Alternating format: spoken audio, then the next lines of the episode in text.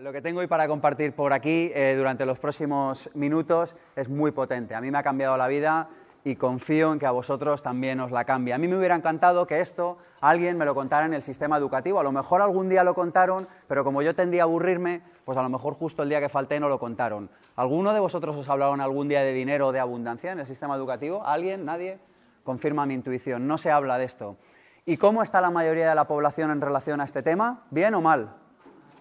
Mal. Veo que dudamos. A ver, ¿habláis español, por cierto, así para irnos? ¿Cómo están? ¿Bien o mal? Están muy mal.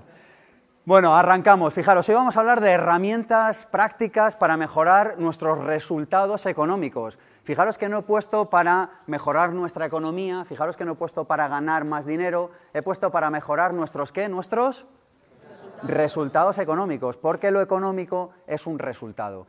Fijaros que antes de hablar de resultados económicos vamos a hablar del sitio en el que se sustentan todos los resultados que obtenemos en el plano de lo físico. Todo lo físico donde se crea, en el plano de lo no, en el plano de lo no físico. Es decir, todo lo que sucede en la realidad se origina primero en el pensamiento y en la emoción. Así que vamos a empezar hablando de eso. Antes quiero contaros por qué me interesa este tema. Yo en el año 2007 me hice una promesa a mí mismo, más concretamente el 11 de octubre del 2007, y me prometí que nunca jamás volvería a trabajar por dinero, me prometí que nunca jamás volvería a estar en un proyecto que no amara, que no me apasionara y por el que no sintiera ganas de levantarme cada mañana, y me prometí además que lo haría viviendo bien. Porque fijaros que yo tenía una idea, no sé si alguien más la comparte en la sala, tenía esa idea de que yo tenía que elegir entre una de estas dos opciones. Tenía que elegir entre ser una persona que gana dinero y por tanto puede disfrutar del estilo de vida que desea, o ser una persona que hace lo que ama. ¿Alguien más ha comprado esta falacia del siglo XX? ¿Algún damnificado más en la sala? O sea, fui yo el único que piqué, ¿no? Claro, vosotros no. bueno, yo tenía esa idea y en aquel momento de mi vida dije, no, yo voy a hacer lo que quiera y además, bueno, me ganaré bien la vida con ello. ¿Os interesa que os cuente cosas que he aprendido por el camino? Sí. Bueno, la primera idea es que la abundancia es global. ¿Cómo es la abundancia? Global. Fijaros que lo, trágico es que seguimos diciéndole a las generaciones más jóvenes que tienen que elegir entre lo uno y lo otro. Y no hay que elegir entre lo uno y lo otro. Hay que pedirse lo uno y lo otro.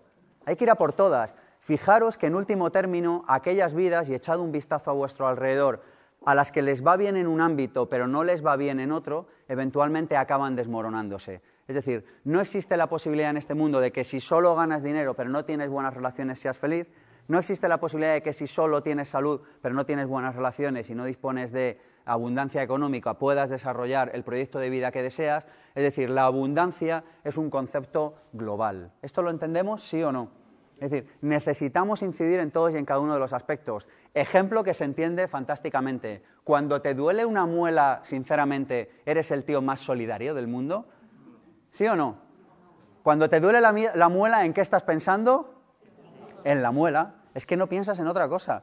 Es más, exactamente lo único que piensas es en ti. Cuando no llegas a fin de mes y el día 20 no tienes efectivo en la cuenta, ¿en qué piensas? ¿En cómo generar un mundo mejor o en a ver cómo diablos cubro estos 10 días? ¿En la opción A o en la B? En la B. Es decir, no existe la posibilidad lo digo para todas aquellas personas que dicen, oye, que es que yo quiero dejar una huella significativa en este mundo, que yo quiero ayudar a los demás, que yo quiero ser buena persona. Empieza cuidando de tu salud y de tus finanzas, porque es el primer paso para que verdaderamente puedas dejar de pensar en tu muela y dejar de pensar el día 21 en cómo vas a llegar a fin de mes. Así que la abundancia es un concepto global. Y muchas personas dicen, oye, ¿y esto en la práctica cómo se hace? Es muy fácil. Mira tu agenda y mira qué estás agendando durante los últimos días. Una semana es una radiografía de tu vida y si en alguna semana hay actividades que no caben, definitivamente un mes es una radiografía de tu vida. Muchas personas dicen, para mí es muy importante mis amigos. Genial, ¿cuánto los ves? No, hombre, una vez al año. ¿Son importantes si están en la agenda? Sí. ¿No son importantes si no están en la agenda? No. Así que una buena manera de saber si estás incidiendo en lo uno y en lo otro es revisar tu agenda de la última semana, te va a dar una pista. De hecho, la última semana no te va a engañar. Muchas personas dicen, no, el deporte es importantísimo para mí. ¿Cuántas veces has hecho deporte en la última semana? Cero. Genial, el deporte no te importa un carajo y está muy bien porque es un rollo salir a sudar por el Parque del Retiro, pero no me cuentes películas de que el deporte es muy importante en tu vida. Y así con todo, ¿no? Mis hijos son lo más importante. ¿Cuántas horas pasas a la semana con ellos? Dos, es que tengo que trabajar. Tú no tienes nada que hacer más que ser feliz. Pero no me cuentes mandangas de que son importantes para ti si solo los ves dos horas a la semana. ¿Sí o no? Es decir, que la abundancia es un concepto global que exige que aprendamos a organizar nuestro tiempo y a agendar y a priorizar aquello que verdaderamente es importante en nuestra vida. Y cuando decimos que no tenemos tiempo, en el fondo lo que estamos diciendo es que somos perezosos a la hora de organizar nuestra agenda. ¿Sí o no? Es así. Cuando dices que no tienes tiempo, lo que estás diciendo no es que tengas días de 20 horas, realmente. Lo que estás diciendo, porque serías el único caso en el planeta Tierra, lo que estás diciendo es, estoy priorizando cosas que en realidad no quiero priorizar. ¿Lo vemos esta idea, sí o no?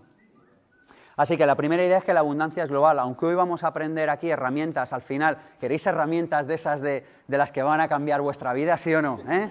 Bueno, pues las dejo para el final. ¿Por qué? Porque como todo lo tangible se sustenta en lo no tangible, si no tenemos una base sólida, todo lo anterior se acaba desmoronando. Y en último término, entendamos esta idea. Si una vida no está bien asentada, imagínate una silla de cuatro, imagínate la silla en la que estás sentada y que le falta una pata. Esa silla se va a acabar cayendo. Pues en el fondo tu vida es lo mismo, necesita diferentes patas y necesitas aprobar todas las asignaturas. Y luego hablaremos de la hipocresía que hay al respecto del tema del dinero en nuestra sociedad y de cómo muchas personas que dicen que no les interesa el tema del dinero dedican las mejores horas de su vida, de los mejores años de su vida, a ganar dinero haciendo cosas que no desean. ¿Sí o no? Y esto es trágico, porque hoy en día aceptamos que una persona que se casa con otra solo por dinero, a que no, a que, a que no sería como buen colega nuestro, ¿sí o no? Ser sinceros. Imagínate que yo te llevo y te digo, oye, me he casado por dinero. Digo, pero es que no sabes la barbaridad de dinero que tiene. ¿Esto se toleraría en un grupo, sí o no? Ser sincero, sí o no. No se toleraría. Bueno, bueno, vosotros pues sois muy raros, pero en general el resto de la sala, la mayoría de las personas no, no, no, no estaría bien visto ni aceptarían que su amigo dijera eso. Sin embargo, sí aceptamos y vemos como normal el decir, fíjate, dedico 40 horas a la semana a ir a una compañía cuyos valores no comparto a, ofrecer un producto o un servicio que no, en el que no creo. Ah, bueno, muy bien, tío, ya lo siento, ¿eh? ¿Lo vemos? Es decir, somos hipócritas al respecto de este tema y de lo que vamos a hablar hoy aquí es de cómo mejorar esa situación, porque si queremos un mundo mejor necesitamos una vida mejor y eso empieza por tener solucionado el tema financiero y el tema económico. Siguiente idea, la abundancia es libertad. Si no somos libres de hacer cada día lo que queramos, no no sirve de nada la abundancia. Puedes tener todo el dinero del mundo, de lo que hablaremos en la segunda parte, que algunos dicen, ¿y yo por qué me tengo que tragar todas estas ideas si yo lo que venía era mejorar mi cuenta bancaria? Bueno, pues todo esto es importante para lo siguiente. Puedes tener todo el dinero del mundo, si no eres libre de levantarte y hacer lo que quieras con tu día, realmente no te va a servir de nada. ¿Sí o no? La verdadera abundancia es libertad de hacer cada día lo que verdaderamente desees hacer. Y la verdadera libertad es no hacer nada por dinero, atención, pero no dejar de hacer nada por, no hacer nada por dinero, pero no dejar de hacer nada por dinero. Sí, no hacer nada. Para mí, mi punto de vista, el que yo quiero compartir hoy es el de la abundancia, es no hacer nada por dinero, es decir, yo no voy a ir a ningún sitio solamente porque me den una remuneración económica, es decir, solamente voy a ir a un sitio o voy a desempeñar una actividad porque eso va a enriquecer mi propósito de vida y va a enriquecer la vida de los que estén alrededor. Y cuidado, para eso porque muchas veces lo asociamos a que para eso hay que ser o conferenciante o pintor o músico o algo por el estilo. Tú puedes tener una panadería y ser un excelente panadero y levantarte por las mañanas con el propósito de ofrecer el mejor pan, mejor cocinado a los vecinos de tu barrio. Es decir, que esto no es una cuestión de la profesión que estés haciendo, es una cuestión de que tú estés haciendo eso bajo tu propósito de vida y, definitivamente decidiendo desde el amor. Entonces, abundancia es no hago nada por dinero, es decir, no, o sea, yo creo que no hemos venido a este mundo a hacer cosas que no nos gustan a cambio de unos cuantos euros. Yo creo que sería pedirle demasiado poco a la vida. ¿Estamos de acuerdo en esto? Pero no dejar de hacer nada por dinero. Es decir, que realmente, mirad, tenemos dos tipos de deseos. Tenemos los deseos del alma y los deseos del ego. Los deseos del alma son los reales, son los que tú verdaderamente quieres hacer algo determinado. Y para los deseos del alma, yo lo que he observado es que siempre hay abundancia. Lo repito, para los deseos del alma siempre hay abundancia. Para lo que no hay abundancia, y añado afortunadamente, es para los deseos del ego. Es decir, si yo me quiero comprar un coche para impresionar a mi vecino, posiblemente yo no tenga ese dinero para comprarme el coche para impresionar a mi vecino. Pero si de verdad en mi plan de vida, si de verdad en mi, en mi ruta de felicidad, si de verdad en mi esencia de vida y de lo que yo he venido a hacer a este planeta necesito ese coche, yo dispondré de la abundancia para poder acceder a ese vehículo. ¿Se entiende lo de no dejar de hacer nada por dinero? Para esto, ¿qué necesitas? Tener muy pocos deseos, porque en realidad tu alma tiene pocos deseos, pero estar conectado con los deseos que son reales, que insisto, son muy pocos. ¿Esto lo entendemos, sí o no? En realidad tenemos deseos de, de, cosas que es como, pero realmente eso está en tu misión de vida, realmente eso está en tu propósito de vida. Y tenemos deseos de, bueno, se me ocurre que me quiero ir ahora al Caribe a tomarme daiquiris aguados en una playa de calor insoportable, porque, bueno, porque es lo que toca. ¿Lo vemos? Pero en realidad tú deseas eso. O sea, en realidad tú deseas hacerte 12 horas de avión con jet lag para tomar daiquiris aguados en República Dominicana, sinceramente. Eso, o sea, eso está en tu misión de vida. ¿Lo vemos, sí o no? Entonces es no hacer nada por dinero y no dejar de hacer nada por dinero. Pero fíjate que seguimos haciendo cosas por dinero porque seguimos pensando que dispondremos de tiempo. Y ese es uno de los grandes errores, pensar que dispondremos de tiempo, porque el tiempo es ahora, para hacer la vida que queramos. Pero claro, con estas concepciones que tenemos, trabajo etimológicamente de dónde viene, de tripalium, lo que se le pone a los bueyes, jubilación de dónde viene, de júbilo, de divertimento.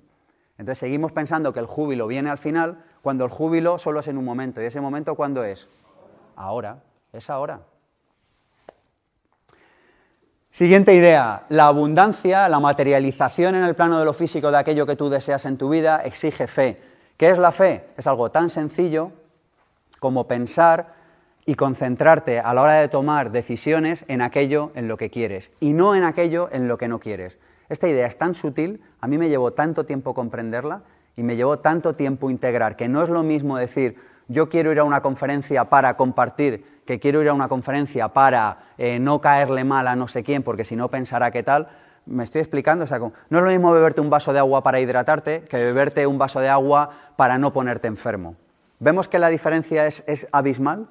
Es decir, no es lo mismo hacer algo porque quieres conseguir un resultado que hacer algo para evitar otro. No es lo mismo estudiar una carrera porque quieres desarrollar esa profesión en un futuro que estudiar una carrera para no caerle mal a tus padres o para no tener problemas en casa si no estudias.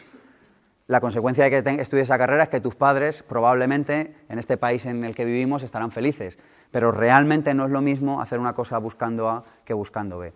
Pues bien, la abundancia exige fe. ¿Y qué es la fe? Es la capacidad de tomar cada decisión concentrado en lo que queremos y la capacidad de visualizar aquello que queremos antes de que suceda. ¿Explico esto con una anécdota? Walt Disney, ¿sabéis la que la lió parda en Estados Unidos con el centro este en el que, por cierto, nadie creía eh, lo de, ¿cómo se llama? Disney World, Disneylandia, ¿cómo se llame. Y entonces cuando lo consiguió inaugurar, al final él había fallecido. Y a su hija llegó un periodista y le preguntó y le dijo, fíjese qué pena que su padre no pudo ver todo esto. Y la hija le respondió, si usted lo está viendo hoy es porque él lo vio antes que usted y antes que yo. Es decir, que realmente necesitamos tener fe y confianza en que en aquello que deseamos va a acontecer y decidir constantemente como sí, es decir, como si eso ya fuera a ser una realidad porque esperamos a comportarnos de la manera en la que nos tendríamos que comportar y esperamos a tener ese resultado. Pero realmente la vida exige de nosotros que tengamos fe, que sepamos que ese resultado va a llegar y que nos comportemos ya como si ese resultado estuviera con nosotros. Así que la idea es empieza a comportarte hoy con la certeza absoluta de que ese resultado va a aparecer. Y ese resultado antes o después aparecerá. No sabemos si es antes, no sabemos si es después. Pero en último término nos da absolutamente lo mismo, porque como la decisión de ser feliz la hemos tomado esta mañana y es inapelable, al margen de lo que esté manifestado hoy en nuestra vida, ¿esta idea se entiende también? Es decir, si estás esperando a que te suceda algo para ser feliz, ¿esa felicidad llegará, sí o no? No llegará. Sé feliz y eventualmente o no ese resultado acabará por llegar. La siguiente idea es que necesitamos entender qué ventajas nos está aportando vivir en la escasez económica. Necesitamos entender qué ventajas nos está aportando vivir en la escasez económica. Y yo, la primera vez que toqué esta idea, la primera vez que la vida me regaló esta idea, dije, ¿cómo? ¿Que, que esto me aporta una ventaja? ¿Pero qué ventaja me va a aportar no llegar a fin de mes? Así que la pregunta es, ¿para qué estás sufriendo escasez económica? Esta pregunta es tan importante que te la respondas porque siempre que tenemos un resultado, sea positivo o sea negativo, lo estamos obteniendo para algo. Es decir, está siendo funcional en algún sentido. Puede ser en un sentido que ni siquiera te imagines. Puede ser que digas, no es que yo, a ver, hoy hemos venido aquí porque nos interesan mejorar nuestros resultados económicos, ¿sí o no? ¿Sí?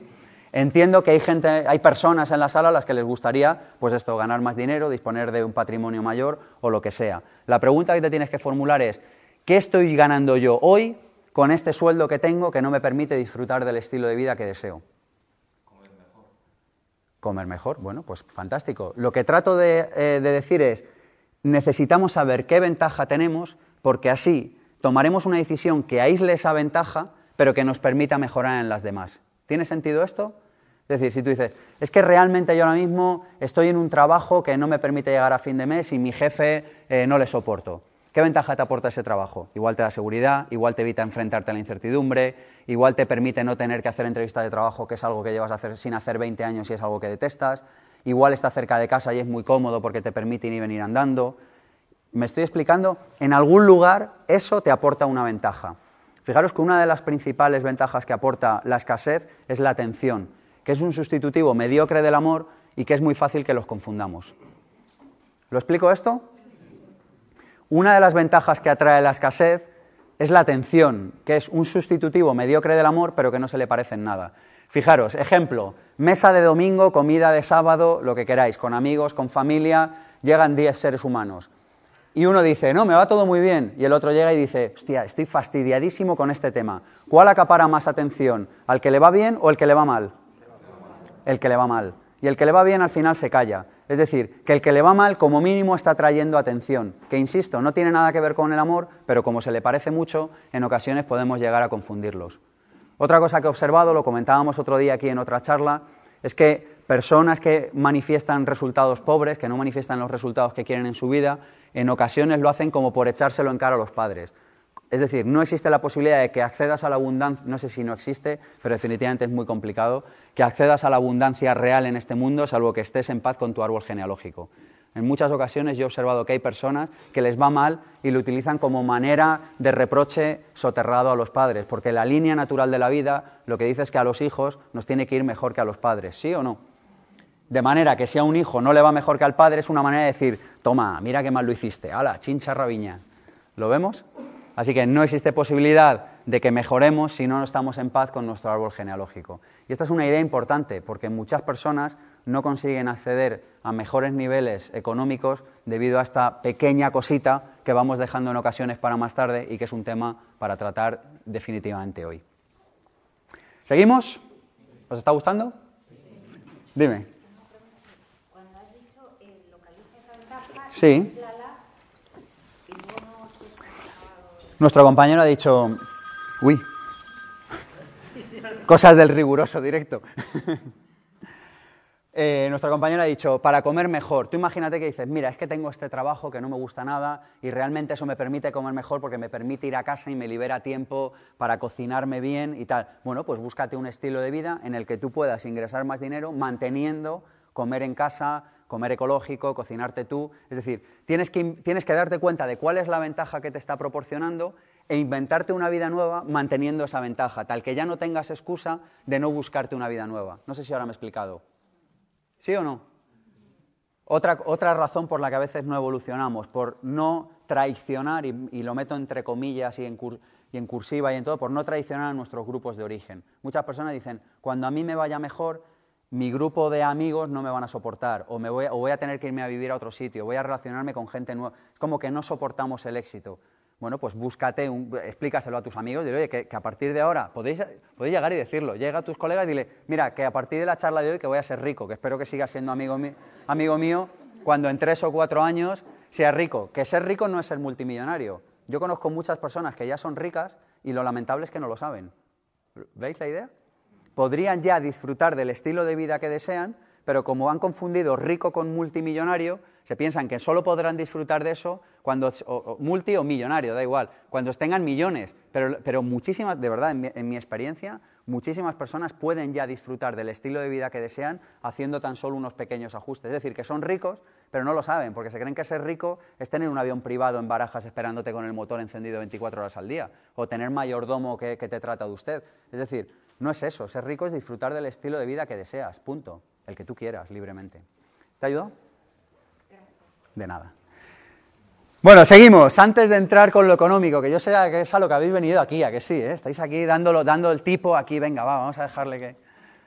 Bueno, ley de la creación. Esto lo hemos mencionado antes, pero es fundamental. Todo lo tangible tiene lugar en lo intangible. Hasta que no entendamos que no puedes obtener otros resultados siendo la misma persona, vas a seguir obteniendo los mismos vas a seguir obteniendo los mismos resultados. ¿Quieres resultados diferentes? Conviértete en otra persona. ¿Y qué es otra persona? Es una persona que para empezar piensa y siente y hace de manera diferente a como lo estás haciendo ahora. Si sigues pensando, sintiendo y haciendo tal y como lo estás haciendo ahora, vas a obtener los mismos resultados. ¿Por qué? Porque todo lo tangible tiene lugar en lo intangible. Luego necesitas cambiar de manera de pensar. Ejemplo clásico para entender esto. Eh, es un ejemplo eh, de un documental de... Mm, ¿Cómo se llaman los, de los documentales? ¿La cadena está de documentales? National Geographic, una de estas, no sé, Discovery, la que sea. Una de estas sacó un documental alucinante de una persona que se llama Sam Lodge. En 1974 se pensaba que el cáncer de esófago era una enfermedad letal. Le diagnosticaron cáncer de esófago, murió a las pocas semanas y cuando le hicieron la autopsia, ¿tenía cáncer de esófago, sí o no? No lo tenía. Es decir, que esa persona había muerto de diagnóstico, que es algo de lo que se puede morir, por supuesto.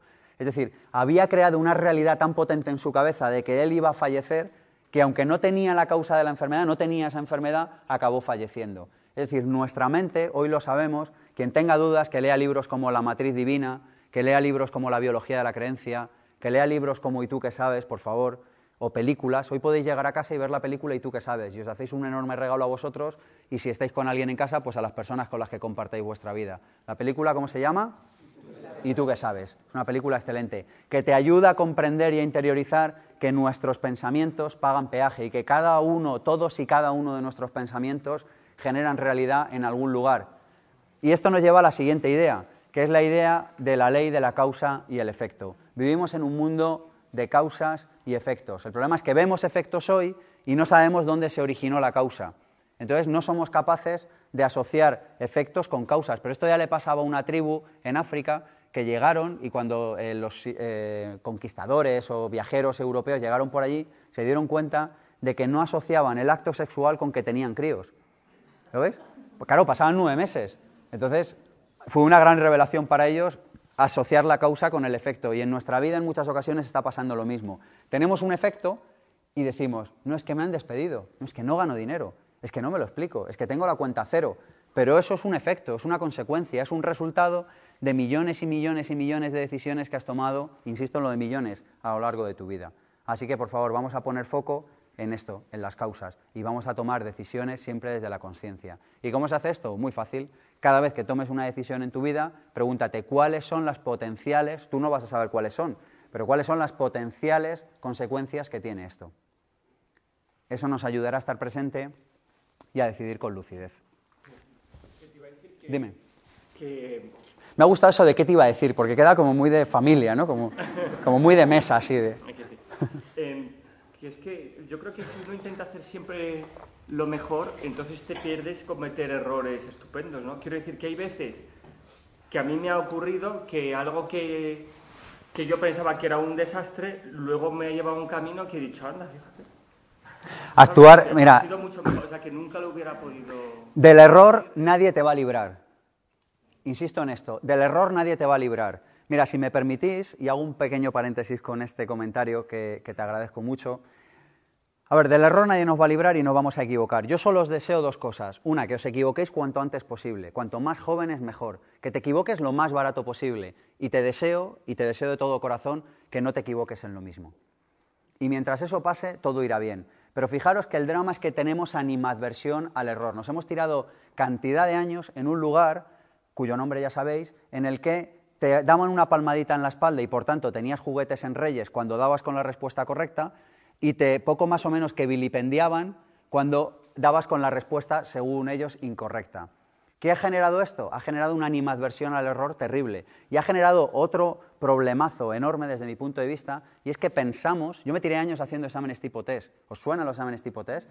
Esto, el problema es que se te infecta una idea en el cerebro que te puede dar por pensar que solo hay una opción correcta en la vida, cuando en la vida hay mil opciones correctas. Es decir, hay mil maneras de hacer bien esta conferencia, hay mil maneras de hacerla mal y mil maneras de hacerla regular. El problema es que como tenemos, o sea, tenemos cerebros tipo test y entonces somos como, como binarios, decimos, ¿la ha hecho bien o la ha hecho mal? ¿Y tu cerebro por cuál se suele inclinar? Por la ha hecho mal. Entonces aparece la culpa y de aquí a la pobreza falta medio telediario.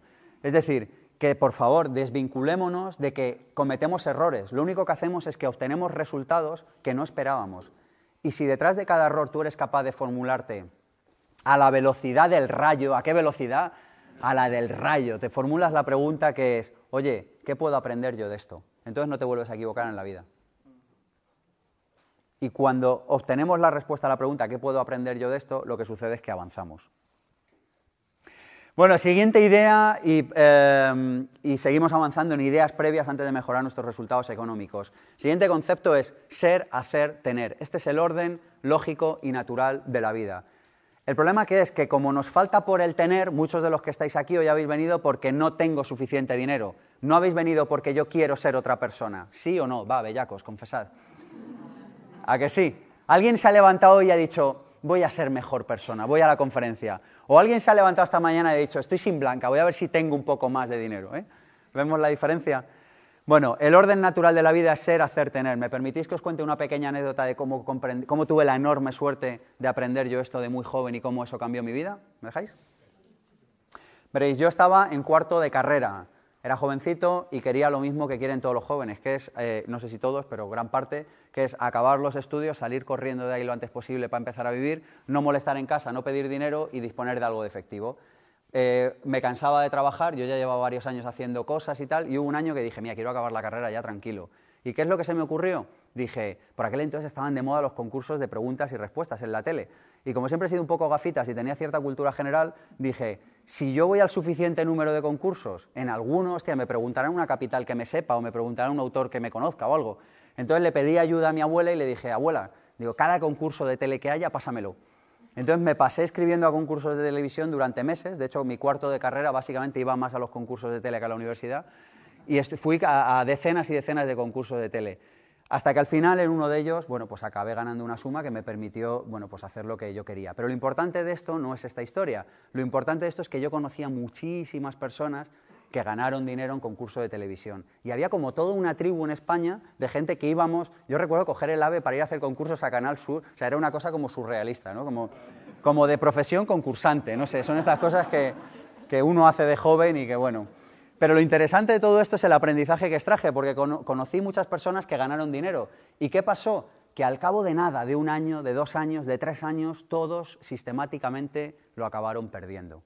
Y yo por aquel entonces, que todavía tenía ese concepto de justicia e injusticia más arraigado de lo que lo tengo hoy definitivamente, yo pensaba, joder, qué, qué injusto. O sea, gente que necesita dinero y lo acaba perdiendo. ¿Por qué lo perdieron? Rápidamente me di cuenta. Había un, desbarajuste entre el ser y el tener. Es decir, ellos seguían siendo la misma persona, no habían cambiado de manera de pensar, no habían cambiado de manera de sentir, no habían cambiado de forma de actuar en su día a día, pero de repente tenían un resultado, una suma importantísima de dinero que les había llegado sin haber cambiado su forma de ser. Y ahí solo existen dos posibilidades. Una, adecuas tu manera de ser a tu nuevo nivel de tener, o tu nuevo nivel de tener se adecuará a tu forma actual de de ser. ¿Y qué es lo que les pasaba a estas personas? Que acababan perdiendo su dinero.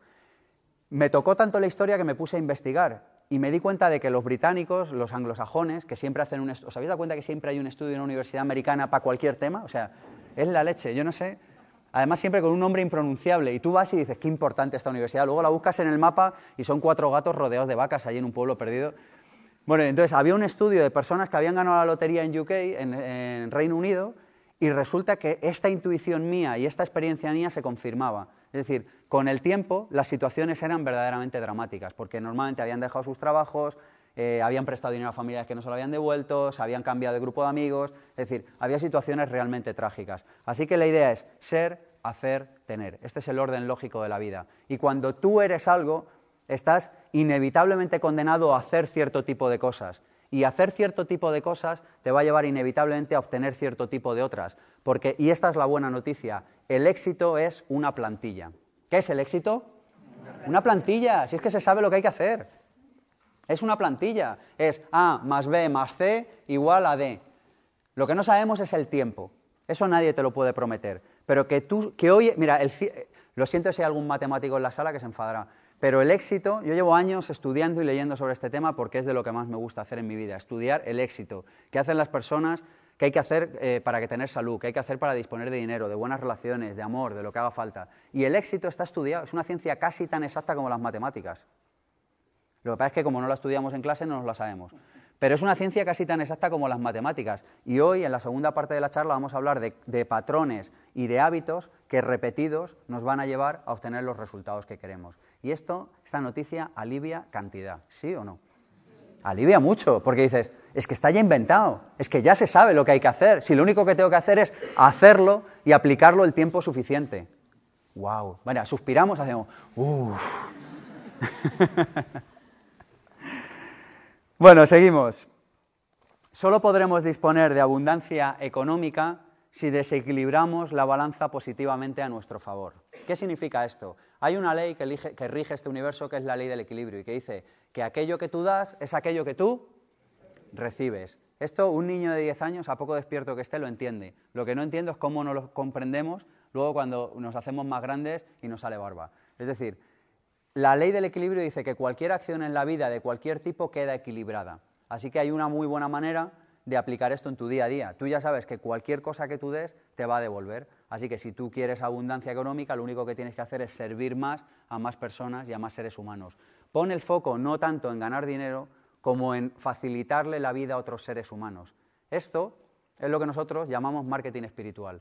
¿En qué consiste esto? En que si tú pones el foco en las causas, los efectos son inevitables. Si tú pones el foco en dar y en hacer la vida mejor y más fácil y más placentera a otros seres humanos, y esto lo puedes hacer tengas una gasolinera, una empresa de formación o estés en paro, si tú pones el foco en eso, inevitablemente vas a obtener resultados.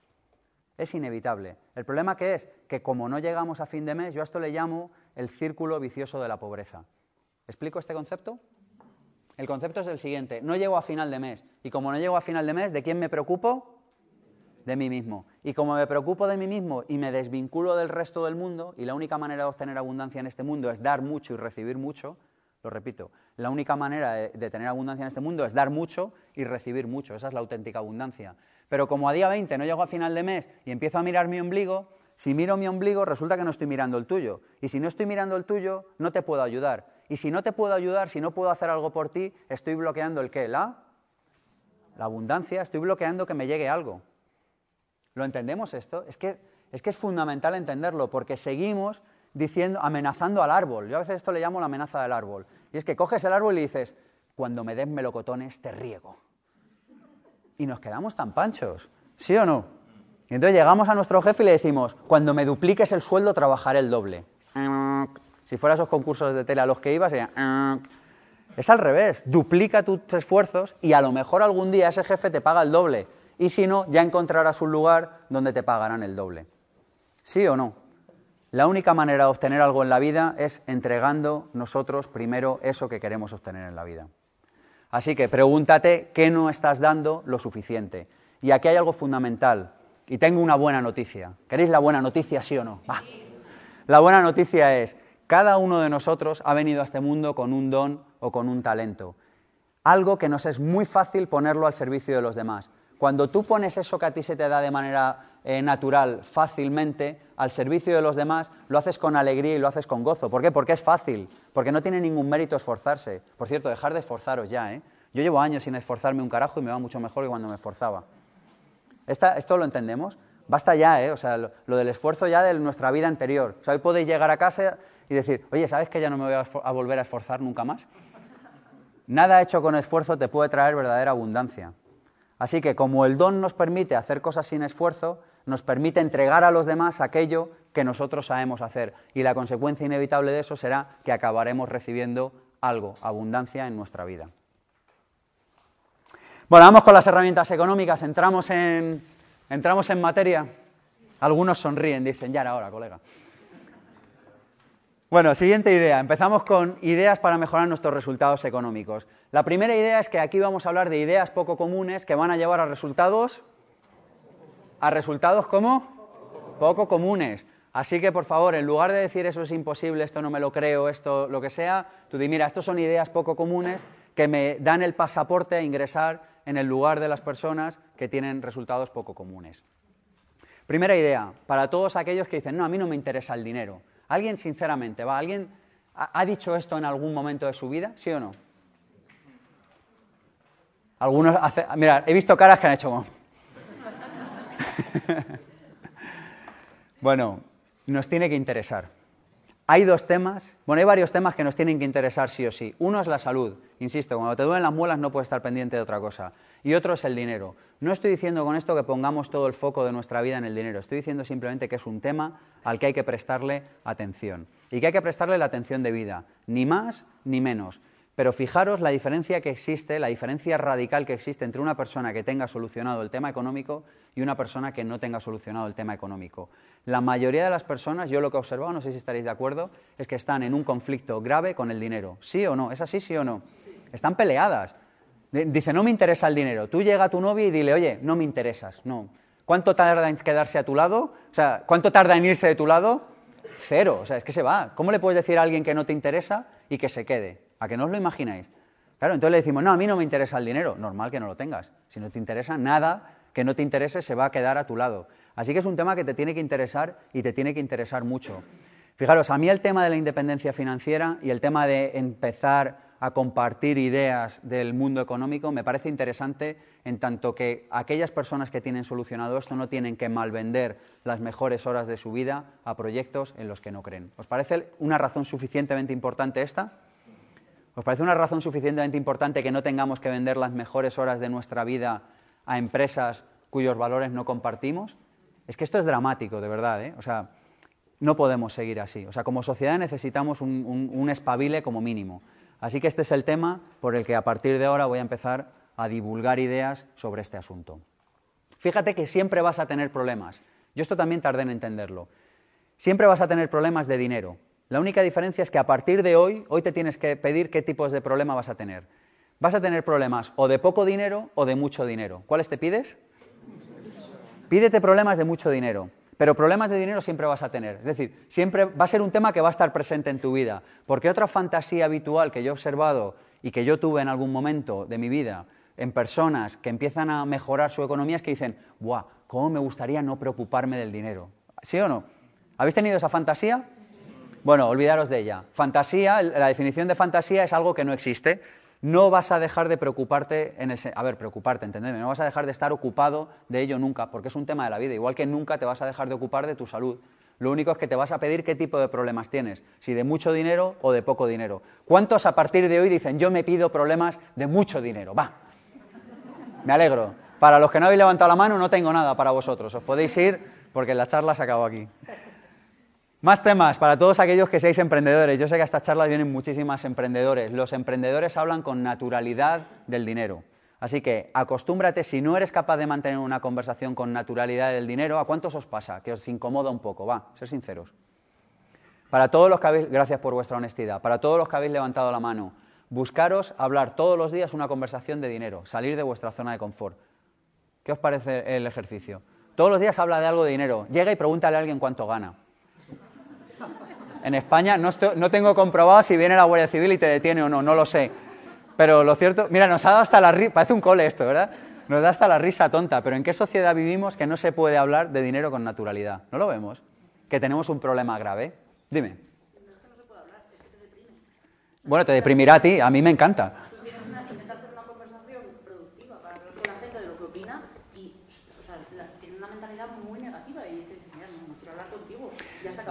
Genial, es un comentario, lo habéis escuchado, dice, como la mayoría de las personas tienen comentarios negativos, yo he decidido que se acabó. Lo que necesitas es rodearte de seres humanos que puedan hablar con naturalidad del dinero, porque el dinero, ahora lo veremos, es solo una de las múltiples formas de energía que hay en este mundo. Una de las muchas, hay muchas más, pero es solo una manera de energía. Por tanto, no debería darnos eh, pánico, no debería darnos corte a hablar de ellos, como si nos diera corte a hablar de coches. Los coches son una herramienta, el dinero es una herramienta.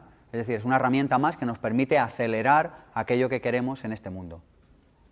Así que a partir de hoy, ¿cómo hablamos del dinero? Con, con naturalidad, habla con naturalidad. Habla con naturalidad, habla con naturalidad de lo que debes, de lo que no debes, de lo que quieres ganar, de lo que vas a ganar. Y si hay personas que te miran raro, pues estupendo, ya sabes que te tienes que buscar otro entorno para hablar de esto.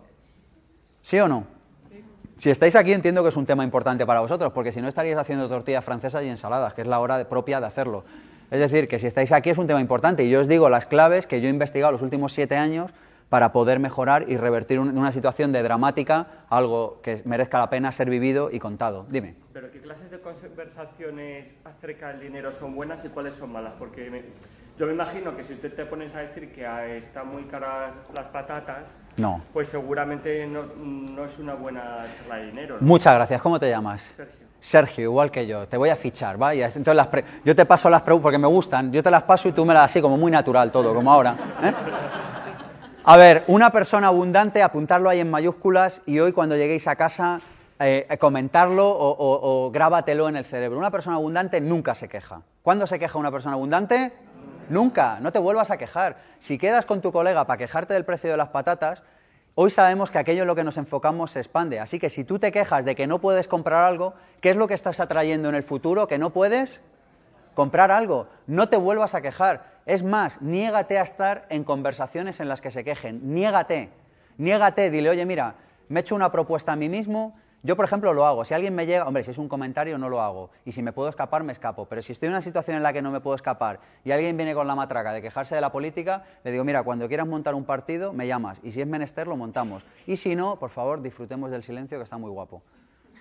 Pero ¿por qué me tengo que tragar yo la queja de alguien? O sea, ¿qué, te he hecho? ¿Me entendéis? O sea, ¿tan mal te caigo? Así que no le deis la matraca a nadie. Si te quieres quejar, pues, o sea, si tienes algún dolor, te vas a un médico. Si tienes algún problema psicológico, te vas a un psicólogo. Y si no te lo puedes permitir, pillas uno de prácticas o un coach, que hay 10.000. Dices, si es que está de prácticas, si da igual, si tú lo que quieres es desahogarte, o sea, que te va a dar igual lo que te cuente. Pero por favor, a tu familia y a tus amigos no les machaques. Una persona abundante no se queja, ¿no lo veis? Una persona abundante, si ve un problema y se quiere implicar en él, se implica. Y si no se quiere implicar en él, no se implica. ¿Sí o no? Es así. El otro día una persona, es que sabéis que en España nos gusta hablar de política. Era como, y dale que dale con la política. Digo, oye, si tanto te interesa la política, ¿por qué no te haces presidente de tu comunidad de vecinos? Que es como una manera de entrar en política de baja intensidad, pero en política. No, hombre, no voy a hacer yo eso. Hostia, o sea, no nos gusta la política, pero tú no quieres hacerlo. Pues entonces cállate y guardemos silencio en este ratito, que está muy bien. ¿Perdona? No es tan fácil. Yo no he dicho en ningún momento que sea fácil. Yo de lo que hablo aquí es de lo posible, no de lo fácil. ¿Vemos la diferencia? Yo hablo aquí de lo posible. No Mira, yo a, mi hermano pequeño a mi primo siempre les machaco con una... eh, les machaco en el buen sentido, les digo, oye, si estás solo dispuesto a hacerlo fácil, tu vida será difícil. Si estás dispuesto a hacerlo difícil, vas a tener una vida tremendamente fácil. Así que nos pedimos lo difícil, nos pedimos lo que nadie quiere hacer. Cuando hay algo que nadie quiere hacer, yo me lo pido. ¿Lo veis? No, es que a todo el mundo le da pereza. Digo, eso es algo bueno, lo quiero para mí. Dices que todo el mundo opina igual. Digo, estoy por opinar del lado contrario, casi ya por... Estoy bromeando, pero espero que me entendáis. Siguiente idea. Cuanto más dinero tenga, o sea, hay muchas personas que dicen, cuando tenga dinero aplicaré los... Hoy vamos a hablar mucho de hábitos, que es uno de los temas que más me gustan. Y muchas personas dicen, cuando tenga dinero aplicaré esos hábitos. Y si esto fuera un concurso de televisión, ¿qué escucharíamos? Eh, escucharíamos... eh. Pilla el hábito y luego mejora tu economía. Lo repito, no es una cuestión de dinero, es una cuestión de hábitos. Hoy vamos a acabar la charla con hábitos. Por favor, interioriza los hábitos de la abundancia. Acuérdate que la abundancia, el éxito es una ciencia casi tan exacta como las matemáticas. E insisto en esta idea, hoy se sabe qué hábitos hay que tener para que te vaya bien. Y si estás esperando a ganar 25.000 euros a la semana para practicar los hábitos de la abundancia, no vas a llegar nunca a la abundancia. No te va a pasar, sencillamente a ti no te va a ocurrir. Le ocurrirá a otro que adopte los buenos hábitos ya. ¿Queréis que os cuente los buenos hábitos? En un ratito. Siguiente idea, antes o después perderás. Antes o después perderás. Es decir, antes o después algo que hagas te va a salir mal. Así que ten por costumbre jugarte al máximo riesgo en la vida todo aquello que puedas perder sin que te desestabilice la economía. ¿Repito esto? Porque he visto caras de besugo, eso yo que, que soy muy sagaz digo, pues eso es que no me he explicado. Juégate al máximo riesgo todo aquello que puedas perder sin que te desestabilice nada la economía. O sea, si alguien te llega y te dice, imagínate que dices, no, venga, va, me voy a hacer emprendedor y voy a montar A y B, y no... ¿cuánto te puedes perder sin que, sin, que, sin que te pase nada? No, me puedo permitir mil euros, juégate mil euros. Tres mil me desestabiliza, no lo hagas. Cien mil me desestabiliza, no lo hagas. Juégate, eso sí, al máximo riesgo, aquello que puedas perder sin, sin que te saque de la partida, porque antes o después vas a perder. ¿Se, explica, ¿se entiende esta idea? ¿Me habéis a ver, por allí. ¿Alguien ha preguntado por allí? Sin que te desestabilice económicamente. Si tú me llegas ahora y me dices, mira Sergio, esta inversión, pim pam, me lo cuenta y yo digo, mira, llevo aquí 50 eurillos, toma, si los pierdo puedo seguir viviendo. Llevo aquí 50.000 eurillos, toma, si los pierdo puedo seguir viviendo. Toma, llevo aquí 500.000. ¿Veis la idea? O sea, tú tienes que saber lo que puedes dar, lo que puedes meter en ese proyecto sin que te saque de la partida si pierdes. Porque acuérdate, antes o después acabarás perdiendo. No sabemos si es antes, no sabemos si es después. Pero hay un momento en el que te jugarás algo, en el que apostarás por un caballo, en el que tomarás una decisión, en el que alguien te saldrá rana. No sabemos cuándo es, pero antes o después es fácil que te suceda. Así que juégate al máximo riesgo aquello que puedes perder sin temor a que te suceda nada. ¿Lo vemos esto, sí o no? ¿Había otra pregunta por aquí? Si juegas con el dinero de otras personas. Si juegas con el dinero de otras personas, yo personalmente sería mucho más cauteloso, pero ellos ya tendrán que haber tomado esta decisión previa cuando inviertan en tu proyecto. Porque de todas maneras, cualquier inversor que invierta en tu proyecto, esta ya se la sabe. O sea que, de todas maneras, recuérdaselo y así ve que eres buen tío. Pero.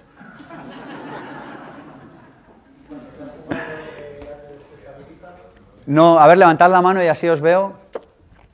Ah, pero si estás ahí escondido detrás de la viga, no te veía. Aquí hay hueco, vente para acá, hombre. Que preguntamos siempre a los de segunda fila. Es verdad.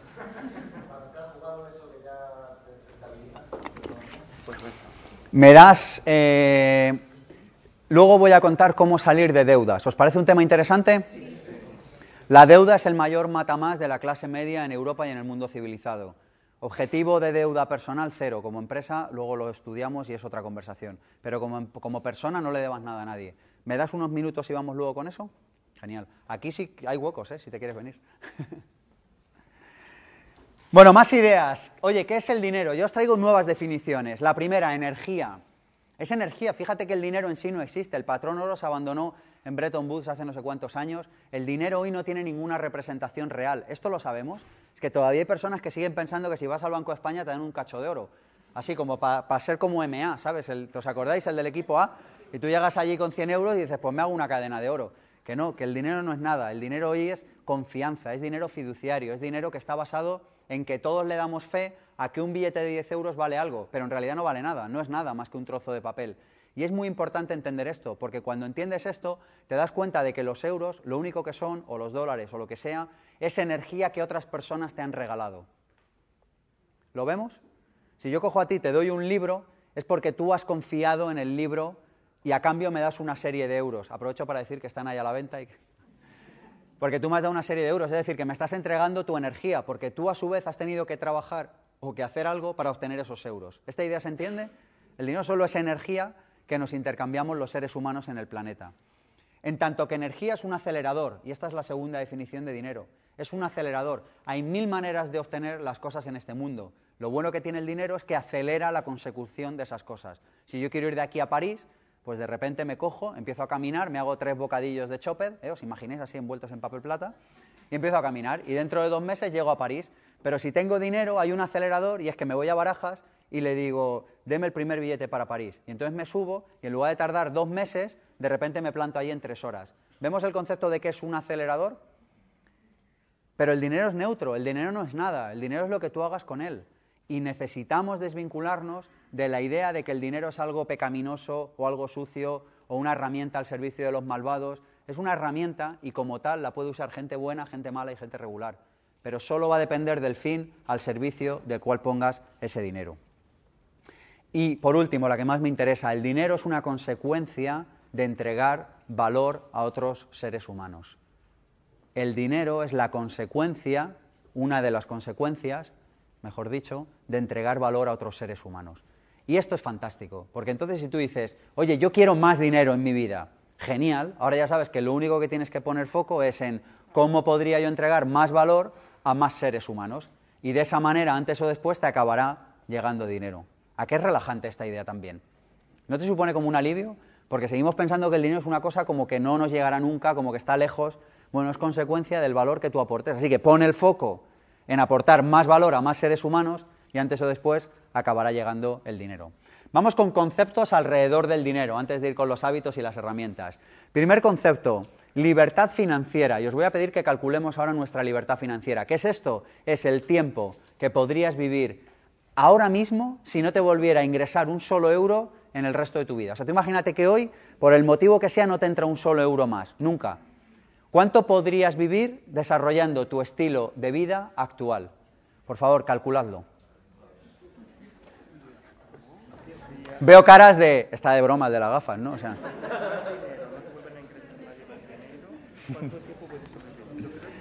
Es un ejercicio individual, lo calculamos. Ejemplo rápido. Oye, gasto mil al mes y tengo 50.000 ahorrados entre mi casa y mi no sé qué y tal, pues puedo vivir, ¿cuántos meses? 50, wow, vamos a llegar muy lejos en esta sesión de hoy, se nos dan bien las mates.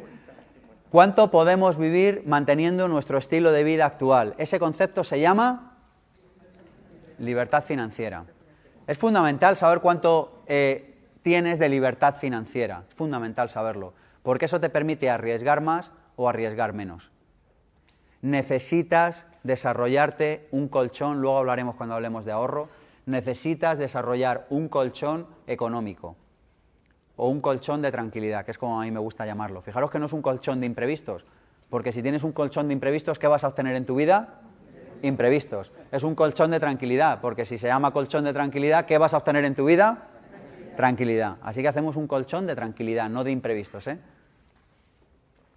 Bueno, ¿tenéis vuestra libertad financiera calculada? Bueno, pues ahora un ejercicio que pica. Coge al compañero de al lado y hablar de vuestra libertad financiera. Yo lo que quiero esto es que os fastidie. Algunos han puesto cara de yo, sí, tú. Lo que quiero es que te pique, que digas solo eso. A por ello, un minuto para compartir. ¿He metido el dedo en la llaga? Me alegro. Siguiente concepto, independencia financiera. Fijaros que si no nos pica no nos movemos. ¿Conocéis este cuento que hay dos vecinos y uno está cansado de que ladre el perro del vecino de al lado y se acerca y le dice, oye, Manolo, ¿por qué se llama Manolo? No lo sé, pero se llama Manolo. Le llega y le dice, Manolo, ¿por qué no para de ladrar tu perro? Dice, pues porque está encima de un clavo. Dice, ¿y por qué no se mueve? Dice, no, porque aún no le fastidia lo suficiente.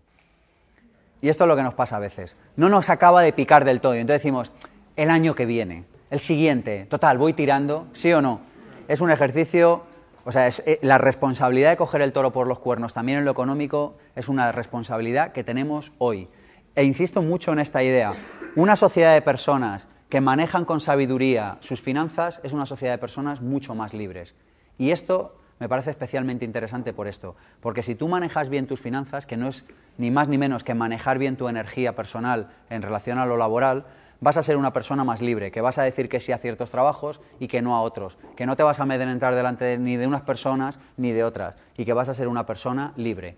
Así que si a alguien no le interesa por, otros temas, por lo menos que le interese por esto. Siguiente concepto, independencia financiera. ¿Cómo se llama la siguiente idea? Independencia financiera. ¿Qué es independencia financiera? Es los ingresos que tú obtienes cada año o cada mes sin tener que trabajar. ¿Tenéis alguna pregunta? Dime son los ingresos que tú obtienes cada mes o cada año sin que tú tengas que ir a trabajar allí a la obra a picar una zanja. ¿Se entiende? Es decir, ejemplo clásico que se entiende muy bien en España. Te compras una casa, la alquilas y la casa te da mil euros de alquiler al mes. Es decir, que tú tienes una eh, independencia financiera de 12.000 euros al año, simplificando absolutamente. ¿eh? ¿Pero vemos la idea? Bueno, a mí me parece que trabajar sobre la independencia financiera es una idea potentísima. Y yo os invito, si alguien no se lo ha planteado hasta el día de hoy, a que haga un ejercicio de honestidad consigo mismo, a que haga un ejercicio de libertad interior y a que haga un ejercicio de compromiso para empezar a trabajar en esto. Me parece fundamental. Fijaros qué sociedad tan diferente sería una sociedad en la que todos fuéramos libres financieramente y que tuviéramos independencia financiera. ¿Estamos de acuerdo con esto? Es decir, que tú no tuvieras que levantarte mañana a las 8, salvo que tú desearas hacerlo. Y aquí viene lo interesante lo más probable es que solo puedas conseguir esa situación cuando hagas lo que ames y lo más interesante es que cuando tengas esta situación tú te seguirás levantando por la mañana para hacer lo que amas. Pero por lo menos ya no te cuentas una película a ti mismo. Es decir, te levantas por la mañana porque tú libremente decides hacerlo. ¿Había una pregunta por allí? No, que te iba a decir eso, lo que al final, que la gente que está eh, haciendo lo que le gusta no es un sacrificio levantarse por la mañana, ni trabajar un domingo, ni un sábado, ni echarle mil horas a un proyecto. Es que no lo es. O sea, está viviendo el proyecto. Pero es que diré más, o sea, una de las pocas maneras que tenemos de acceder verdaderamente a la independencia una independencia financiera real es haciendo aquello que amamos. Y yo en esto tengo que ser humilde y reconocer que hace años me equivoqué también. Y yo hace años estuve en la vía de trabajaré en esto para ganar dinero y cuando gane dinero me dedicaré a lo que amo. ¿Alguien más ha picado con esta idea? Yo estoy con vosotros, lo siento. Bueno, pues es imposible, o no sé si imposible, no voy a ser eh, absolutista, pero resulta extremadamente complicado que te vaya bien en lo económico haciendo algo que no amas. Porque en la sociedad en la que vivimos, por mil motivos, echadle un vistazo a una conferencia que he colgado en YouTube que se llama El nuevo paradigma laboral, por mil motivos que no vienen en el tema de hoy al caso, cada vez va a ser más difícil, y yo me alegro, obtener éxito haciendo algo que no amas. En los años 70, 80 y 90 colaba, en los 2000 era más difícil. En la década que nosotros vivimos ahora, la tendencia es que cada vez va a ser mucho más complicado. Es decir, la única forma de acceder a la verdadera, al verdadero banquete económico, digamos, es haciendo algo que realmente ames, es decir, poniendo tu don y tu talento al servicio de los demás. Y eso te llevará a esa situación, a una situación en la que cuando tú ya tengas esa situación económica digas, ¿y yo qué hago mañana? Y dices, hombre, no sé, igual te quieres dar un viaje un día, pero realmente vas a querer seguir haciendo aquello que es tu pequeña contribución a este proyecto colectivo que se llama Planeta Tierra. Y el problema es que seguimos haciendo cosas que no queremos hacer y de esa manera no contribuimos y por tanto no nos devuelve el planeta la riqueza y la abundancia económica que nos merecemos. Así que un indicador muy claro de si estás desarrollando tu don o tu talento puede ser el de cómo de abundante económicamente eres. Porque, insisto, el planeta está montado de tal manera que aquellas personas que vibran haciendo lo que hacen les va mucho mejor económicamente que aquellas que están en profesiones consalidas. ¿Os acordáis? O sea, yo tuve, me acuerdo, un orientador en el instituto en COU que vino a hablarnos de profesiones consalidas, pero se puede ser más de modé y se puede estar más perdido en la vida. No digo yo, el tipo que vino, pero ¿cómo que una profesión con salidas? Si la única profesión con salidas es poner al servicio de los demás aquello que tú sabes hacer, tu don y tu talento. Esa es la única profesión con salidas que existe. Y seguimos pensando que ganaremos más dinero como abogado que vendiendo botijos. Tío, a ti te flipan los botijos, eres el mejor botijero del mundo, te vas a forrar, vamos, más que el dueño de la Coca-Cola. Y esto es una realidad, y lo cuento un poco de broma, pero mi experiencia personal y la experiencia de los centenares y centenares y centenares de emprendedores con los que hemos trabajado en el instituto en los últimos años me dicen esto, que las personas que trabajan desde su don acceden directamente al reino de la abundancia, porque no puede ser de otra manera. Así que independencia financiera, ¿cuántos ingresos tienes al mes sin tener que trabajar? Que es un reflejo del valor que tú has inyectado a la sociedad. ¿Se entiende esta idea, sí o no? Es que necesitamos entender el dinero como un reflejo del valor que yo aporto al mundo.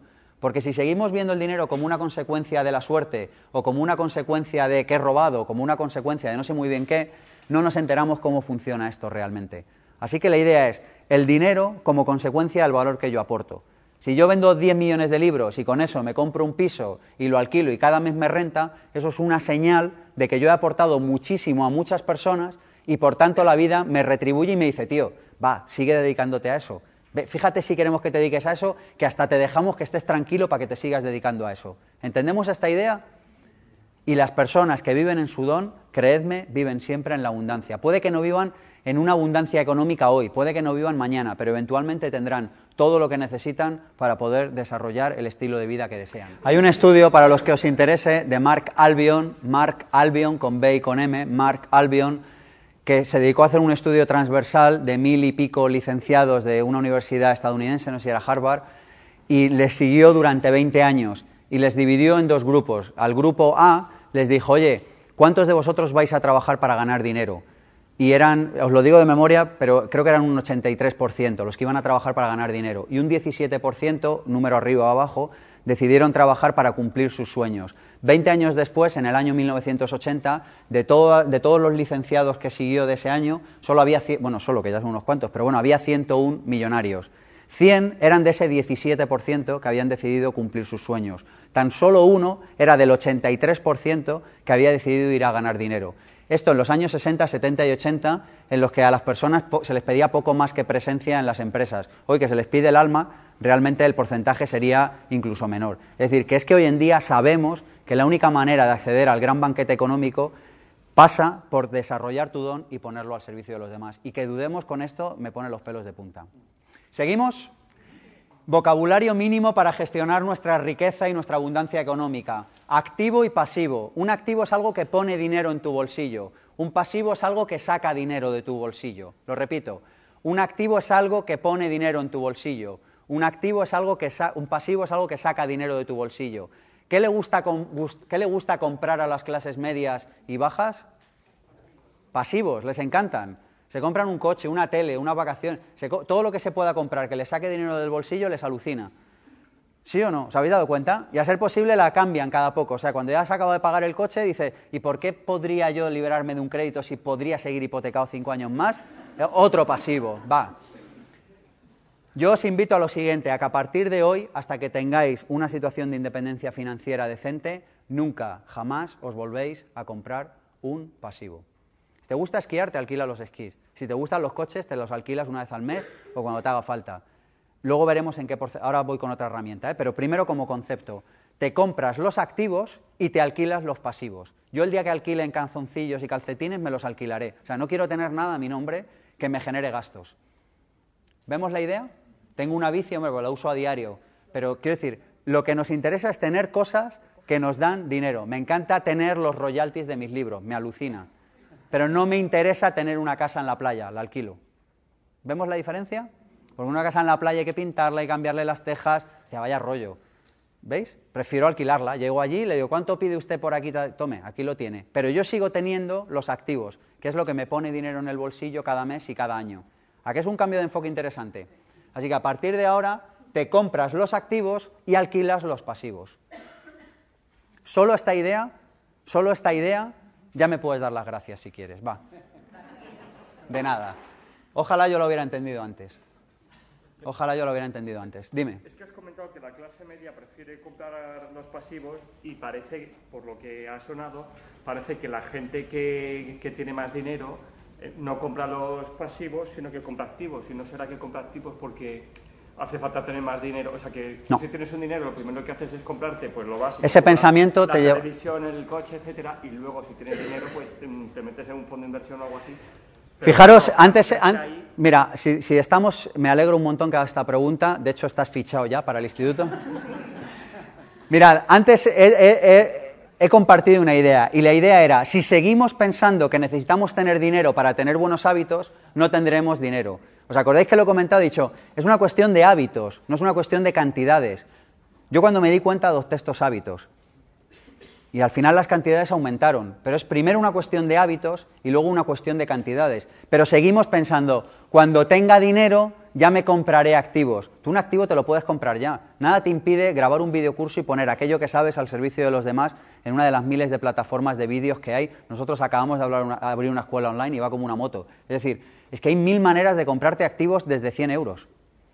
¿Sí o no? Lo que necesitas es talento y lo que necesitas es apagar la tele y empezar a aprender cosas diferentes pero realmente las posibilidades de generar activos con poco dinero, jamás ha habido un momento en, la historia de toda la humanidad en el que sea tan fácil como hoy. Así que la cuestión es de hábitos, porque si tú tienes 100 euros o te puedes comprar los esquís o te puedes comprar esto, una pequeña fuente de ingresos que los activos es cualquier cosa que Cualquier cosa que te meta dinero en tu bolsillo, cualquier cosa. Es que puede ser esto, un curso, un libro. Eh, le puedes comprar las participaciones de una empresa a alguien que esté arrancando si necesita financiación. Puedes comprar. Eh, eh, puedes meterlo en un fondo de inversión y te haces con una pequeña parte de un fondo de inversión. Es que hay mil millones de fórmulas, puedes patentar algo y luego venderlo. Lo ideal, lo, ideal es darnos cuenta de que vivimos en la era del conocimiento. Fijaros, en la era agraria lo importante era tener tierra. No es que ahora no lo sea, pero no es fundamental. En la era industrial lo importante era tener capital. No es que ahora no lo sea, pero ahora mismo no es fundamental. Ahora mismo lo fundamental en la era del talentismo es disponer de talento y de conocimiento. Y esto es una gran noticia, porque nunca, jamás ha sido tan fácil acceder a conocimiento como hoy en toda la historia de la humanidad. Yo hace un par de meses quise aprender sobre un asunto y encontré información en Internet, me gasté en total 150 euros o 200 y encontré información, pero por un tubo, o sea, me ha cambiado, yo estaba mirando allí y de repente estoy mirando allí, o sea, y todo por ciento y pico, 200 euros. Es que, es que, pero no nos damos cuenta de la era en la que vivimos, no nos damos cuenta que es una cuestión de conocimiento y es una cuestión de hábitos. ¿Tu trabajo lo puedes considerar como un activo? Porque es donde no. ¿no? Un activo es una cosa en la que tú te levantas así a las 11 de la mañana un martes y dices, uy, qué madrugón hoy. Y vas al banco y sigue entrando dinero. No es ciencia ficción, ¿eh?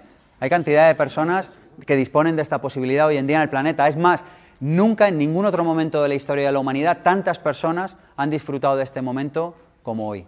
Pero eso yo siempre he entendido que se llaman ingresos pasivos. Ingresos pasivos, sí, correcto. Se llama, ese es el nombre. Tenemos activos que generan ingresos pasivos. Seguimos. Mitos. Oye, mitos con respecto al dinero. Si tienes dinero, es que eso, es que hay alguien que no lo tiene. Esto sabemos que es mentira, ¿no? Sabemos que tú vas al banco, le dan a la tecla de imprimir y fabrican el dinero siempre que el del banco confíe en ti. Quedaros con esta idea porque es fundamental, porque muchas personas yo he observado que se sienten mal porque piensan que si tienen 50 euros es que no los tienes tú. El dinero se fabrica en el mundo a las puertas y cada día se está fabricando dinero, porque el dinero es consecuencia de la confianza que el banquero deposita en ti cuando le da a la tecla de imprimir. Buscar vídeos en YouTube hay muchísima información a este respecto, pero lo importante es que te des cuenta que si tú tienes dinero no es porque hay otro que no lo tenga. ¿Esta idea está clara? Es decir, el dinero no, nadie sabe cuánto dinero hay en el mundo, no tenemos ni idea.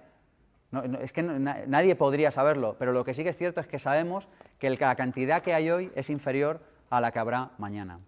Siguiente idea, para ser rico hay que tener mucho. No, por favor, desprendámonos ya de esta idea. Para ser rico hay que vivir el estilo de vida que deseas hoy. ¿No lo vemos?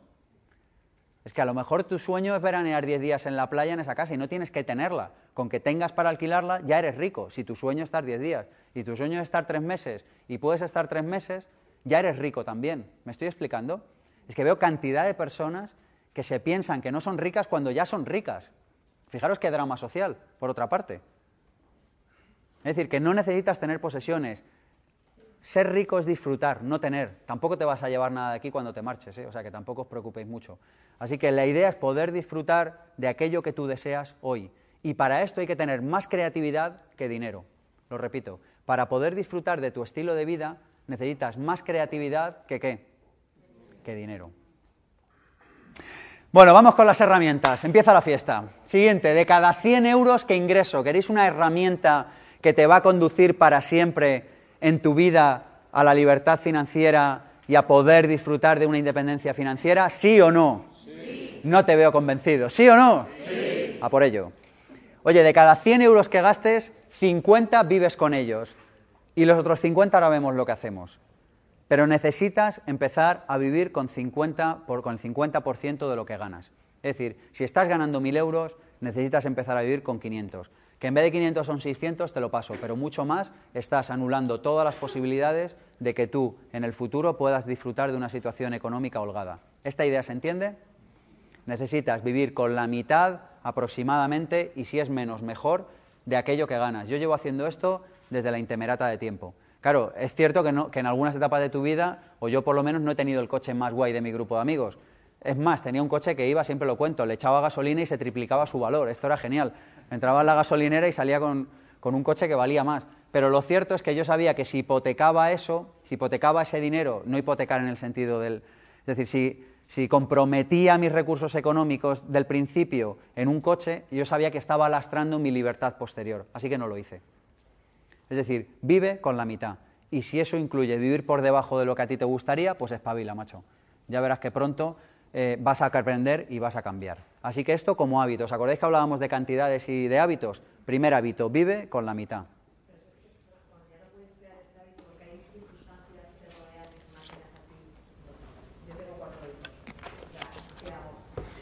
Pero la idea es fantástica porque el principal, Mirar, Carlos Marx llevaba razón. ¿Os acordáis de Carlos Marx o copiasteis ese día en el examen? ¿Sí?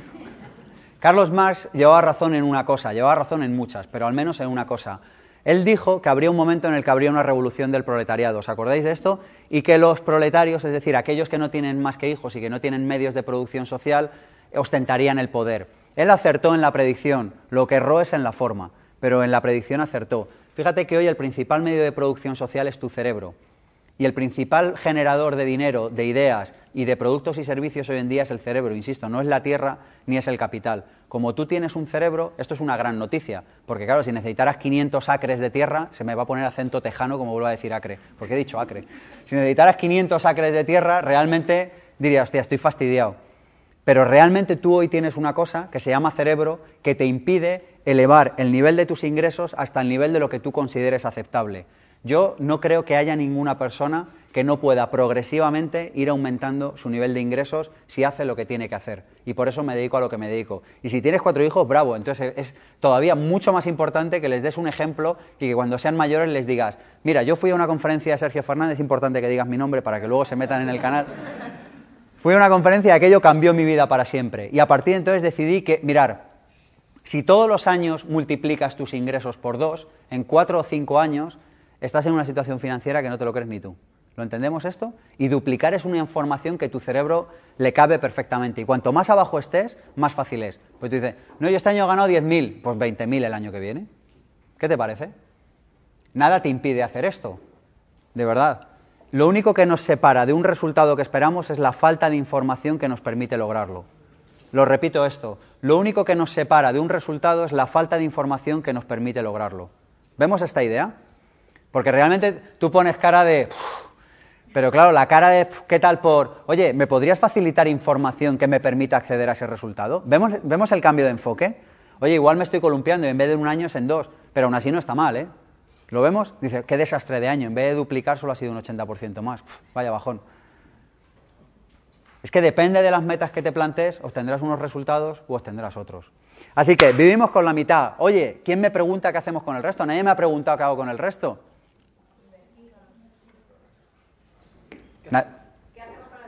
Me alegro que me hagas esa pregunta. Me parece muy buena. 10%, formación. Y así no nos pasa lo que a nuestra querida compañera. Necesitamos invertir en formación. ¿Qué es formación? Es venir a conferencias como esta. Es comprarte buenos libros. Cuando hablo de buenos libros, hablo de libros de desarrollo personal y profesional. Es eh, ir a un seminario. Es eh, apuntarte a un máster. Es liderar tu propio proceso formativo y no volver a dejarlos delegado en manos de nadie. ¿Me estoy explicando con esto de manera clara o tengo que ser más específico? No vuelvas a delegar tu formación en manos de nadie. Tú eres tu propio ministro de educación. ¿Sí? Echar un vistazo a los ministros de educación de la democracia. Buscarlo ahora en el, en el móvil y echarle un vistazo. Y tú di, ¿yo delegaría mi educación a esta panda? Yo no sé tú, yo no lo voy a hacer ni a estos ni a los que vengan. Así que tu propio ministro de Educación a partir de ahora eres tú. Y para ello te vas a asignar un presupuesto anual del 10% de lo que ganes. ¿Por qué? Porque eso te va a permitir, fijaros que los retornos de formación son de los retornos más altos de cualquier inversión. Y sobre todo al principio de un cambio de vida necesitas invertir en tu formación. Oye, es que solo tengo 100 euros, pues te vas a la casa del libro y te pillas todo lo que puedas allí y te lo lees. Ya irás mejorando. ¿Sí? 10% formación. Siguiente, 10% ahorro. 10% para ahorro, 10% para ahorro. A partir de ahora vas a ahorrar el 10%. Ejercicio, cuando llegues a casa pones en Google la cara de todos los ministros de Economía de España de los últimos años. Les miras bien y dices, ¿yo confiaría mi jubilación a esta panda? Si la respuesta es sí, no me hagas caso. Si la respuesta como yo es no, ahórrate el 10% y fórmate tú, primero, eh, colchón de tranquilidad, punto uno. Segundo, acaba con las deudas, punto dos. Y tercero, empieza a trabajar en tu jubilación. Hoy. Atención, personas de más de 40 en la sala. La opción es hoy. De menos de 40 también es hoy, pero los de más de 40 vais tarde. ¿Lo vemos?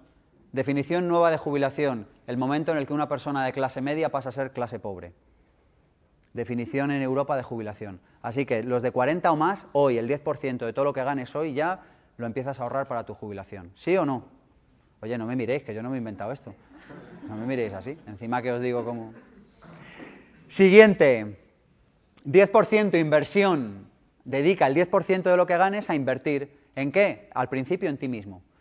Después ya veremos. Así que al principio puedes invertir el 10% de formación y el 10% de inversión en ti.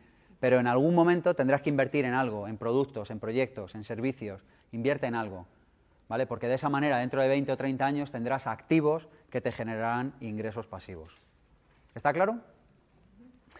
Siguiente, 10%, lujo. ¿En qué no vamos a gastar el 10% restante? En lujos. ¿Qué es esto? Lujo, ocio, darte un capricho, ir al restaurante que te gusta, eh, pagarte las vacaciones que te molan, comprarte la camisa que te queda absolutamente impecable y que de otra manera no te daría apuro comprártela, hacerle ese regalo fantástico a la persona a la que quieres, lo que te dé la gana. 10% de lujos. Atención, te lo tienes que gastar. Atención, te lo tienes que gastar. Lo repito, oiga, es que estoy hasta aquí y es que veo que no le veo salida a esto, bueno, pues a partir de ahora el 10% para lujos, porque como estás distribuyendo bien tu economía, también necesitas pagarte algún capricho, darte alguna, eh, bueno, pues alguna gratificación de vez en cuando. Idea, si esto fuera un libro habría una bombillita así. gástatelo en hacerte una idea de cómo va a ser tu vida del futuro. ¿Me explico? Yo en el futuro veranearé en tal sitio, ahora solo me puedo pagar una noche, da igual, ve, lo miras, lo coges para tus visualizaciones, ves cómo huele, ves cómo es, que te hagan la pelota muerta y te vas. Pero por lo menos ya sabes cómo es. ¿Vemos la idea? Es decir, el 10% te lo tienes que gastar. Idea, gástatelo en cómo va a ser, en ayudarte hacerte una idea de cómo va a ser tu vida futura. Alquílate el coche que tendrás. Yo esto durante una época lo hice. Claro, era como, eh, tengo una chatarra. Bueno, está bien, pero eh, yo me alquilo los coches que me molan. ¿Veis la idea? Yo ya sé cómo son. ¿Lo puedo tener hoy? No, pero da igual, porque hay un pequeño decalaje en el universo y sé que va a suceder, aunque hoy todavía no sucede, pero va a suceder. ¿Y qué es lo que hago? Me lo... El 10% de lujo te lo tienes que gastar sí o sí. Y el 10% restante, una muy buena idea, es invertirlo en caridad, en ayuda, en propósito, en servicio. ¿Qué es esto? Es dedicar ese 10% en lo que a ti te dé la gana que haga un mundo mejor hasta que sigamos sin poder manejar directamente nuestros impuestos, cosa que todavía no entiendo cómo en el nivel conciencial en el que estamos en la humanidad no sucede y que permitimos que terceros lo hagan por nosotros, pero bueno, sin entrar ahí, hasta que eso pase, nosotros tenemos que tomar la determinación y la responsabilidad y tenemos que liderar el proceso de dedicar un 10% de lo que ganemos directamente a causas que nos gusten. Una causa que te guste puede ser pagarle a tu primo la educación si es que a ti te apetece, o puede ser salvar a las focas o puede ser cuidar de un bosque, o puede ser lo que a ti te dé la gana. Es tu 10% de contribución. Insisto en esta idea, hasta que seamos nosotros los que deciden qué se hace con nuestros impuestos, nosotros necesitamos responsabilizarnos por lo menos de aquellas causas y de aquello que nos interese mejorar en este mundo. Punto uno, te hará sentirte mejor y punto dos, atraerá a tu vida todavía mucha más riqueza. Oye, que es que no tengo un duro, Sergio, que de verdad que es que no llego a fin de mes. Pues dedica el 10% de tu tiempo que como sabemos también es energía, es otra de las muchas formas de energía que hay, dedica el 10% de tu tiempo. Pero en cuanto antes te acostumbres a hacerlo económicamente, mejor. Yo esto es algo que he aprendido hace poco y que después de hablar con personas a las que les va muy bien, eh, ¿os dais cuenta que al final hay patrones en la vida? personas que les va muy bien normalmente hacen cierto tipo de cosas y personas que les va muy mal normalmente hacen cierto tipo de otras. Bueno, pues algo que hacen personas que les va muy bien es que dedican, no sé si el 5, el 10, el 8 o el 12, pero dedican una parte de lo que ganan en facilitar que proyectos o que ideas o que causas en las que creen despeguen. Y fíjate que esto además ayuda a romper tu círculo vicioso de la pobreza. ¿Os acordáis que hablábamos antes del círculo vicioso de la pobreza, sí o no? Te ayuda a salir de ahí, porque tú dices, mira, yo estaré hasta arriba, pero el 10% de lo que gano lo dono a esto que es en lo que creo. Dime.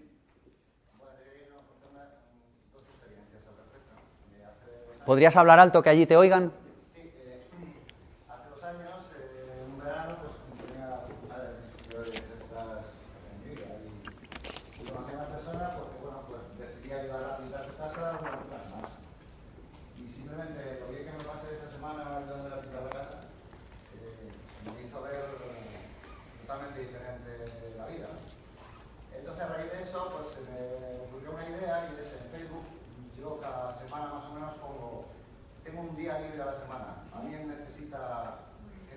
Qué bueno.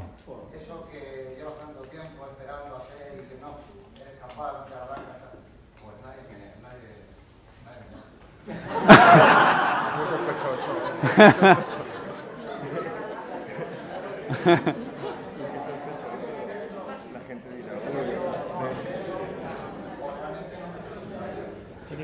A ver, otro de los, fijaros que otro de los problemas, me parece muy interesante, este, mirad, Mirad, otro, otro de los problemas que tenemos los seres humanos para vivir en la abundancia, y te agradezco mucho cada este comentario, es el siguiente. Nos sentimos en deuda cuando alguien o la vida nos da, ¿sí o no? Encuentras eso que llevas tanto tiempo esperando y dices, ah, no sé, ¿sí o no? Eh, tienes al cliente delante y en lugar de pedirle, no, mira, pues vamos a cerrar la transacción, es como que, como que te da corte, apuro, llámale como quieras, cerrarlo. Es decir, como que no dejamos que entre la abundancia en la vida. Tú eres un usufructuario de la abundancia en este planeta, lo repito, tú eres un usufructuario de la abundancia en este planeta. ¿Qué es un usufructuario? Alguien que usa algo pero que no lo posee. ¿Veis? Si tú alguien amablemente te ofrece ayuda, si la necesitas, cógela, porque tú a partir de ahora se la vas a dar a quien la necesite. ¿Se entiende este concepto? Si tienes bloqueado el recibir, tienes bloqueado el... Y si tienes bloqueado el dar, ¿qué vas a tener bloqueado? el recibir. Eres un usufructuario, permite que la abundancia fluya a través de ti, que fluya el dinero, que fluya la energía, que fluya el amor. Y fíjate que lo que nos estás diciendo, compartiendo, demuestra esto claramente. Es decir, que en nuestra sociedad nos da puro dar y nos da puro recibir. Y tenemos bloqueado el dar y tenemos bloqueado el recibir. Y como consecuencia de eso, ¿cómo nos va? Así, así. Dime.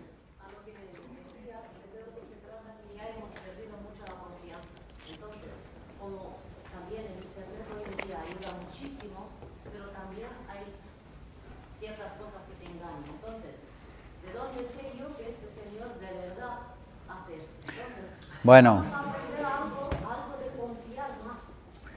Mirad, la confianza, la confianza eh, es un... Vamos a ver, las personas que queréis disfrutar de abundancia necesitáis dos cosas. La primera es confiar en otros seres humanos. O sea, hasta que tú no confías en otras personas, no puedes disfrutar de la verdadera abundancia en esta vida, ni en las relaciones, ni en el trabajo, ni en lo económico. No puedes, porque tú solo eres solo una isla, y una isla es aburridísimo. Tú imagínate que tú solo tienes un móvil, ¿con quién hablas? ¿No lo vemos? Es un rollo, o sea, estar solo en una isla es un rollo. Cuantos más puentes establezcas con otros seres humanos, de mayor abundancia vas a disfrutar. Pero para que confíen en ti, tú primero tienes que confiar en otros. Así que si quieres disfrutar de abundancia, tienes que encontrar la forma de que tú inyectes confianza en la sociedad. ¿Y cómo inyectas confianza en la sociedad? Contratando a alguien, ofreciendo un, eh, un servicio, ofreciendo un regalo, no sé, de la manera que sea, pero inyectando confianza. Y de esa manera otros acabarán confiando en ti. Y cuando tú le digas, oye, te quiero ofrecer valor de esta forma, oye, confía en mí para aquello, los demás te van a decir sí, porque van a ver que tú eres una persona confiable. Yo creo que a veces nos engañamos y pensamos que todos vivimos en el mismo mundo, pero os habéis dado cuenta ya que no es así, ¿verdad? Aquí hay una gente que vive en la abundancia y aquí unos que viven en la escasez. El problema es que como todos utilizamos la misma calle y nos cruzamos, pensamos, cuando uno está en la abundancia piensa que todos viven en la abundancia. Y cuando uno está en la escasez, lo único que ve por la calle es escasez. ¿Esto estamos de acuerdo? Es así, pero realmente hay muchos mundos, están por ahí, lo que pasa es que, bueno, como usamos todos la misma cera, pensamos que es el mismo, pero no es así. Recta final, ¿seguimos con herramientas? ¿Os ha parecido útil esta? Es una herramienta alucinante para gestionar tus finanzas. Es una herramienta infalible, porque pone el foco en aprender, pone el foco en contribuir, pone el foco en que no te falte de nada en un futuro y pone el foco en que generes fuentes de ingresos. Y además pone el foco en que te lo pases bien con, con la parte de lujo y pone el foco en que tú puedas seguir viviendo hoy en día. Y muchas personas me dicen, Sergio, es que yo con el estilo de vida actual y con mi sueldo no llego. Pues o te tendrás que ir a una casa más pequeña o tendrás que dejar de ir a Benidorm a bailar el pajaritos por aquí. Pero algo tendrás que hacer con tu vida, porque no puedes seguir viviendo con más del 50% porque estás hipotecando tu futuro. ¿Lo vemos esto, sí o no? Vende tu coche ya, vende todos los cachivaches, haz un downshifting, baja el nivel de tu vida, haz lo que te dé la gana, pero vive con aproximadamente el 50% de lo que ganas. Habla alto, que te oigan. ¿Te gustó? Bien, momento autopromocional. Está bien. Eh, lo intent- la he intentado aplicar, pero te planteo lo que te planteaba en su momento. Sigo sin verla siendo mileurista, porque Ese es el problema. o sea, incluso aunque en Madrid encontrases vivienda por 250 euros, que lo veo complicado, eh, sigo sin ver cómo con, eso, con otros 250 euros hacer la compra, pagar las facturas. Entonces, mm, se me, queda- me encanta y lo del 10, 10, 10, o sea, lo veo, me encanta, pero No lo ves, no te engañes, no lo ves. Y está muy bien. A ver, yo creo, a ver, yo no vengo aquí a hacerme tu amigo, vengo aquí a darte herramientas que te sirvan. Y no me digas que lo ves porque no lo ves. Porque si lo vieras, lo practicarías. Si tuvieras el. Déjame.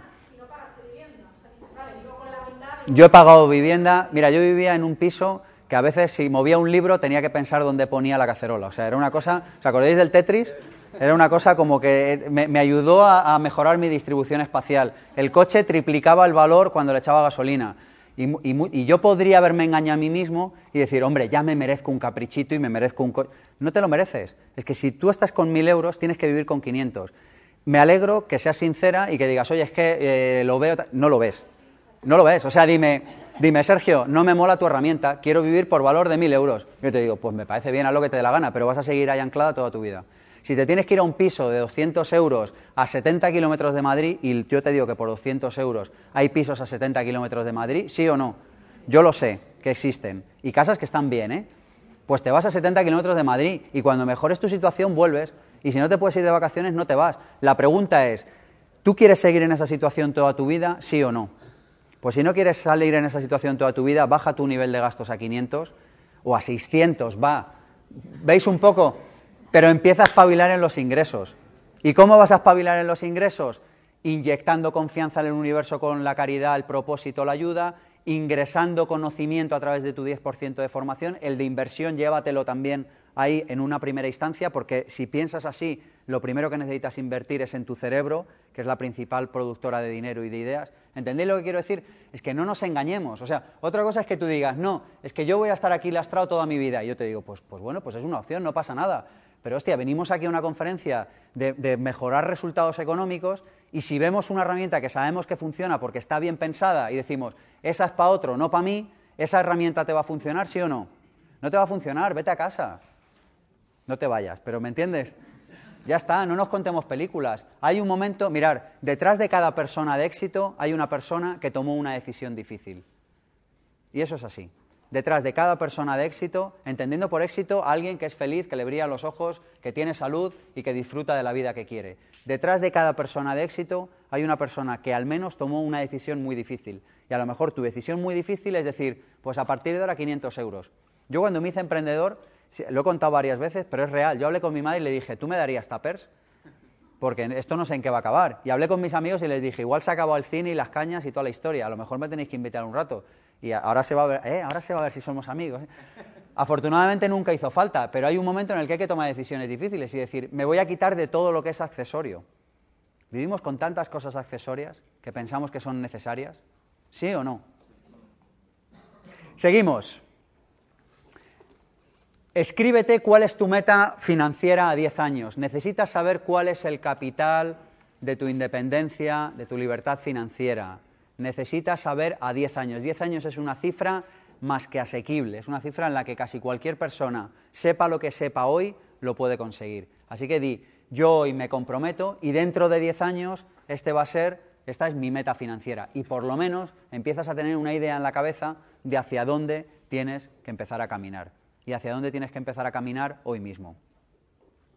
Bueno, vamos a hablar en los últimos minutos de ingresos, de gastos y de deuda. ¿Os parece interesante este asunto? Tres ideas de ingresos. La primera es, solo vas a mejorar tus ingresos cuando seas excelente en una disciplina.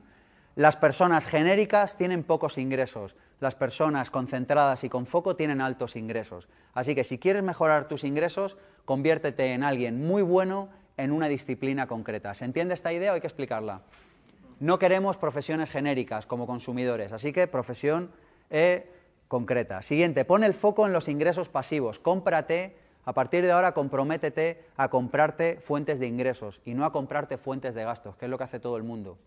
Primero el flujo, después el lujo. Primero el flujo, después el lujo. Va por este orden, este es el orden lógico. Tercero, pon el foco en el patrimonio neto, no lo pongas en el sueldo. Lo repito, pon el foco en el patrimonio neto, no lo pongas en el sueldo. Tú a partir de ahora, cuando alguien te pregunte lo que ganas, si no lo quieres contestar, le dices, bueno, mi patrimonio neto dentro de 10 años va a ser de... y le cuentas. Tú, tu único foco está en tu patrimonio neto. Algunos Hemos hablado de ideas poco comunes para resultados que... poco comunes. Tu foco está en el patrimonio neto, no en el sueldo. Si pones el foco en el sueldo, serás siempre un empleado, lo cual está muy bien. Yo, por cierto, lo soy de mi propia empresa, o sea que no tengo nada en contra de eso, pero lo cierto es que mi foco no está puesto ahí. Mi foco está puesto en el patrimonio neto a una serie de años. ¿Se entiende esta idea? Siguiente, hay ingresos buenos e ingresos malos. Hay ingresos buenos e ingresos malos. ¿Queréis que explique este concepto? Ingresos buenos son aquellos en los que tú participas lo menos posible y si participas en los que aprendes lo más posible. ¿Vemos la idea? Ingresos buenos son en los que tú participas lo menos posible, porque si no, no son escalables. Pero en los que si tú participas, aprendes lo más posible. Por ejemplo, yo cuando empecé, yo decía, cuando empecé como emprendedor, yo me decía a mí mismo, si me va muy mal, muy mal, muy mal, y viene una catástrofe, yo me hago segurata de noche. ¿Por qué? porque es un ingreso, pero me permite aprender mucho, porque yo me hubiera pasado las ocho horas montando mi siguiente proyecto. Es decir, pongo el foco en ingresos buenos, ingresos buenos son aquellos en los que yo no estoy, pero que si estoy me tienen que permitir aprender. Otro trabajo bueno, uno en el que aprendo mucho de marketing, de espiritualidad, de... pero tengo que aprender algo. Si aprendo está bien, porque aprender me va a catapultar en un futuro. ¿Sí? Gastos. Vamos a ver tres claves de gastos. Y los ingresos malos son aquellos en los que tú estás, eh, o sea, el peor ingreso de todos es aquel en el que tú estás y en el que no aprendes. Yo, claro, no quiero ser, bueno, sí, sí voy a ser políticamente incorrecto, despediros mañana, ya está, si vivimos en un mundo lleno de oportunidades. Nada, es broma. Pero pasado mañana. Un ingreso malo es aquel en el que tú estás y no aprendes nada, pero qué drama. ¿Vemos? No me lo paso bien, no aprendo y encima tengo que ir. ¿A alguien se le ocurre una idea peor de ingreso? A mí no se me ocurre. Es decir, ese es un ingreso malo, ese es un ingreso del que te tienes que desprender y te tienes que buscar ingresos buenos. Hay ingresos malos e ingresos buenos. Siguiente, gastos. Eh, idea número uno, evidente, no puedes gastar más de lo que ingresas bajo ningún concepto. Volvemos al mundo de, lo obvio obviado, la gnosis. No puedes gastar más de lo que ganas bajo ningún concepto. Los gastos son como una vía de agua en un barco. Tú imagínate que vas navegando y tienes una vía de agua. Dices, me voy a trabajar, el, voy a trimar bien la vela, a ver si cojo velocidad. Pero macho, que te está entrando una vía de agua, que te vas a ir al carajo. ¿Veis lo que quiero decir? La vela es la velocidad, son los ingresos. Te voy a poner foco en los ingresos. Está muy bien, pero lo primero que tienes que hacer es como mínimo taponar la vía de agua porque si no el barco se va a pique. Así que ponemos el foco en, en la medida de lo posible, eliminar los gastos, sobre todo todos aquellos que tienen que ver con cosas que realmente no necesitamos, que por cierto, en la mayoría de las ocasiones y de los casos que he visto, son muchos. Es decir, la mayoría de vosotros podríais bajar vuestros gastos de aquí para mañana en un 10 o en un 20%, pero así, o sea, sin que se note nada en tu estilo de vida actual. Y un 10 o un 20% es ese 10 o 20% que vamos a meter a inversión, a formación, en primer lugar, pero ¿por qué no distribuirlo también con otras categorías? ¿Sí o no? Siguiente idea de gastos. Por favor, acaba con tus deudas. Acaba con tus deudas malas. Hay deudas buenas y deudas malas. Deudas malas son las que pagas tú. Deudas buenas son las que no pagas tú. ¿Se entiende? Deuda mala es aquella que pagas tú. Es decir, que tú con tu trabajo vas y la pagas. Deuda buena es aquella que no pagas tú cualquier, o sea, si yo, por ejemplo, pido dinero prestado a un banco o a un inversor o a quien sea y lo meto en un negocio y los beneficios del negocio pagan al inversor o al banco, es deuda buena. ¿Por qué? Porque aquí hay una cosa que está funcionando y se lo paga a estos. Si yo pido dinero prestado a un banco y compro una vivienda y con el alquiler de la vivienda pago al banco, la vivienda dentro de unos años será mía. Tendré una, colección, una fuente más de ingresos de mi colección. ¿Pero la estoy pagando yo? No, la paga el inquilino. ¿Lo vemos? Es decir, deuda buena es la que no pagas tú y deuda mala es la que pagas tú con tus horas de trabajo. Así que deuda, buena y deuda mala. Y por último, para ir acabando, ¿qué hacemos con la deuda? La deuda mala te la tienes que quitar. Tienes que ponerle foco en quitarte deuda mala, porque no hay nada peor que estar endeudado como ser humano y deberle algo a alguien. ¿Esto lo entendemos, sí o no? Así que cuando te llame el del banco y te diga que tienes un preconcedido, le, cuelgas directamente. ¿Vale? Ni le respondas, le cuelgas. ¿Vale? No queremos eh, créditos, salvo en casos muy, muy, muy contados y con excepciones muy contadas, que las hay, pero en principio no queremos. Y al consumo no queremos nunca créditos al consumo. A partir de hoy, ni un solo crédito al consumo en tu vida. ¿De acuerdo? ¿Qué hacemos con las deudas? Primero, con nuestro 10% de ahorro nos quitamos las deudas malas. ¿Se entiende esto? Todas las deudas de una televisión, un coche, un viaje que me hice, un negocio que falló, con ese 10% vamos taponando. Oye, ¿qué es muy grave? Pues el 10% de inversión también lo puedes destinar ahí. Lo vemos, el de inversión es como más movible, es como que lo puedes llevar a formación, lo puedes llevar a ahorro, digo al principio, ¿eh? luego tiene que ir a inversión, pero al principio es como más movible, así que podrías destinar hasta un 20% a quitarte toda la deuda mala. Esto no es opcional, pues entonces te digo lo mismo que a la compañera, afortunadamente dispones de un cerebro y afortunadamente hoy en día hay una cosa que se llama Internet que te permite acceder a, la biblioteca mundial a unos costes tan mínimos y tan gratis y tan baratos que esto te va a obligar a dar la mejor versión de ti mismo. Así que yo estoy muy contento de que la vida te ponga ahí porque te va a obligar a llevar tu vida al siguiente nivel. No podemos decir, a partir de ahora, después de venir a esta conferencia, no podemos decir no puedo. La cuestión es levantar la mano a ti mismo, ¿eh? no digo a mí. Y la pregunta es cómo podría.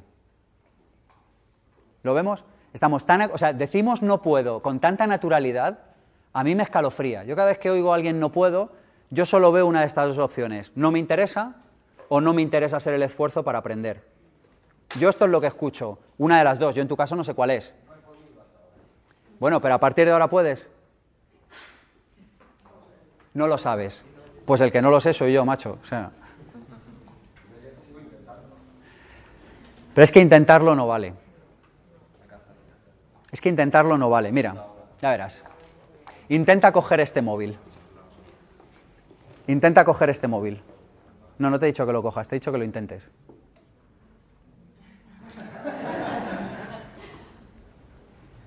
¿Qué es lo que sucede cuando alguien intenta algo? Nada, no sucede nada. No lo vemos. ¿De quién era, por cierto? Ha hecho una llamada internacional. Yo. Dime. ¿Pero has cogido el teléfono, sí o no? No. Cuando uno intenta algo, ¿qué es lo que sucede? Que no sucede nada, que no nos contemos películas. Uno no, vamos a ver, uno hace algo o no lo hace. Intentarlo no sirve.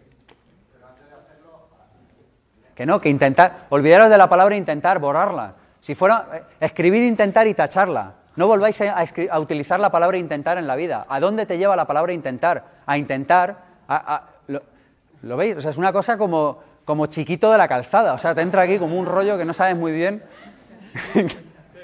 Dime. Y si como niños ponemos una vara y decimos a un metro, ¿quién puede saltar encima, por encima? Y uno dice yo sí, yo no, si no lo intentas no vas a verlo si puedes de verdad. Muchas veces hay que intentar. No, hay que hacer. Y uno obtiene resultados o no obtiene resultados. Pero es un intento. Que no es un intento, que no, no volváis a usar la palabra. En esta sala se prohíbe terminantemente usar la palabra intentar. Ala, ya está bien. De la puerta para afuera, haced lo que queráis. Porque se me va a pegar. O sea, llegaré esta noche a casa y diré, oye, voy a intentar hacer una ensalada. Y me quedaré petrificado delante de la nevera intentando hacer una ensalada, ¿sabes? Es que la forma en la que hablamos influye profundamente en cómo vemos la realidad. Influye profundamente. Vamos con la deuda y con esto acabamos. La deuda, primero, nos quitamos la deuda mala. Aquí hay dos escuelas. Una dice, quítate de la tasa de interés más gorda de todos los créditos que tengas, del que tenga mayor tasa de interés al que tenga menos. Y hay otra escuela que dice, quítate del crédito del que debas menos, si debes 100, 200 y 300 al mes, por decir algo, quítate primero el de 100 y luego haces efecto bola de nieve, que siempre da como mucho buen rollo, ¿sabéis? Porque luego los 100 euros de ese le destinas al siguiente. Entonces empiezas a, aumentar un efecto bola de nieve y te lo vas quitando. Esto ya depende como vosotros queráis. Lo racional es empezar por los que tienen mayor tasa de interés. Lo más animoso es empezar por los que tienen una letra más pequeña. Elegid vosotros. Cuando te has quitado todas las deudas, te haces tu fondo de tranquilidad. ¿Cómo se llama el fondo? de tranquilidad y te guardas mínimo, mínimo, mínimo, mínimo, mínimo de los mínimos, un año, innegociable. Menos de un año estás pillado. Y yo te diría que dos. Mínimo. Tú dices, oye, yo gasto 50.000 al año, pues necesitas 100.000 en un banco guardados. ¿Por qué? Porque si así mañana vas a trabajar y no te gusta, llegas y dices, ¿sabes qué? Que me voy. Hombre, en dos años es que tienes que ser muy cenizo para no volver a reconstruir una vida profesional. O sea, tendrías que ser como el jovencito Frankenstein, pero en versión moderna. O sea, dos años, macho.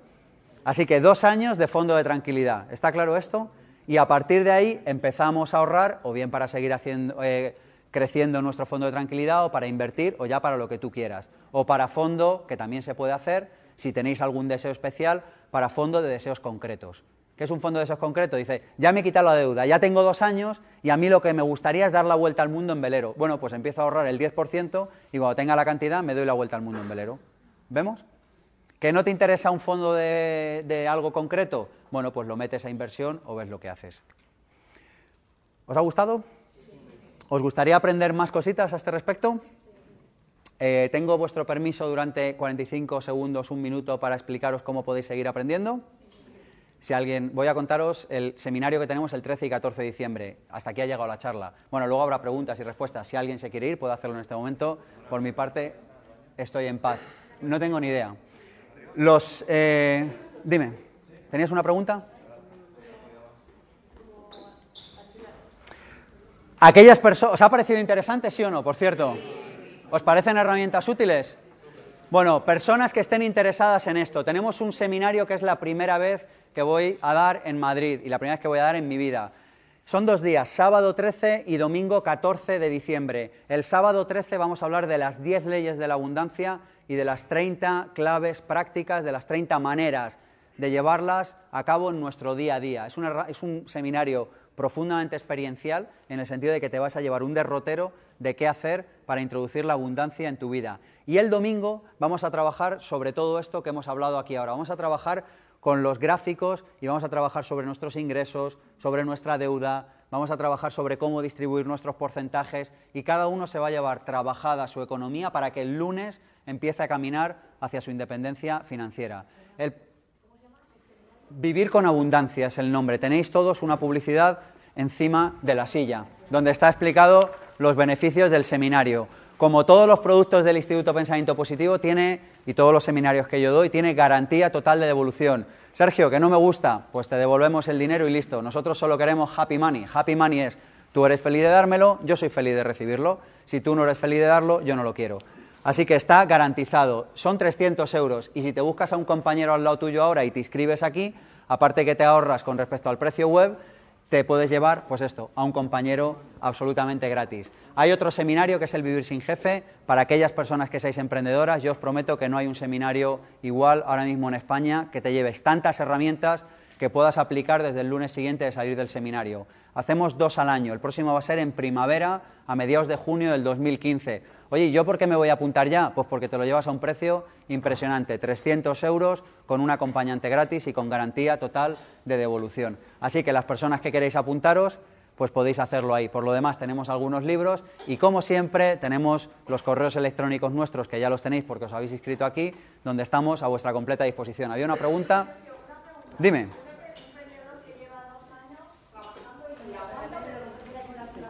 Sí.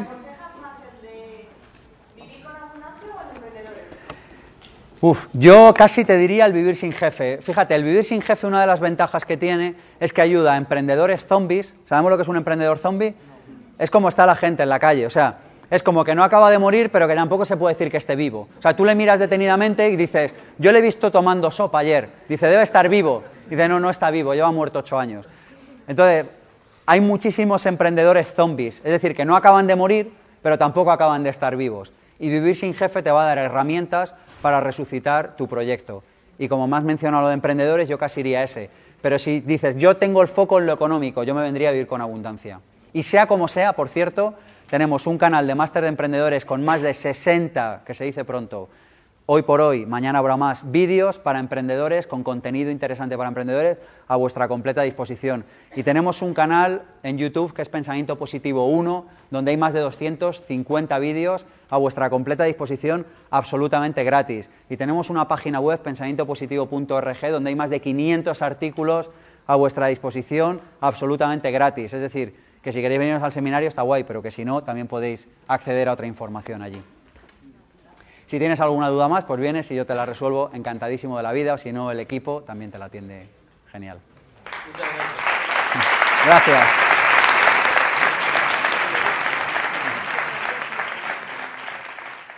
Si te ha gustado este vídeo puedes hacer tres cosas. 1. Suscríbete a nuestro canal de YouTube, Pensamiento Positivo 1. 2. Compártelo con tus familiares y amigos en redes sociales. Y 3.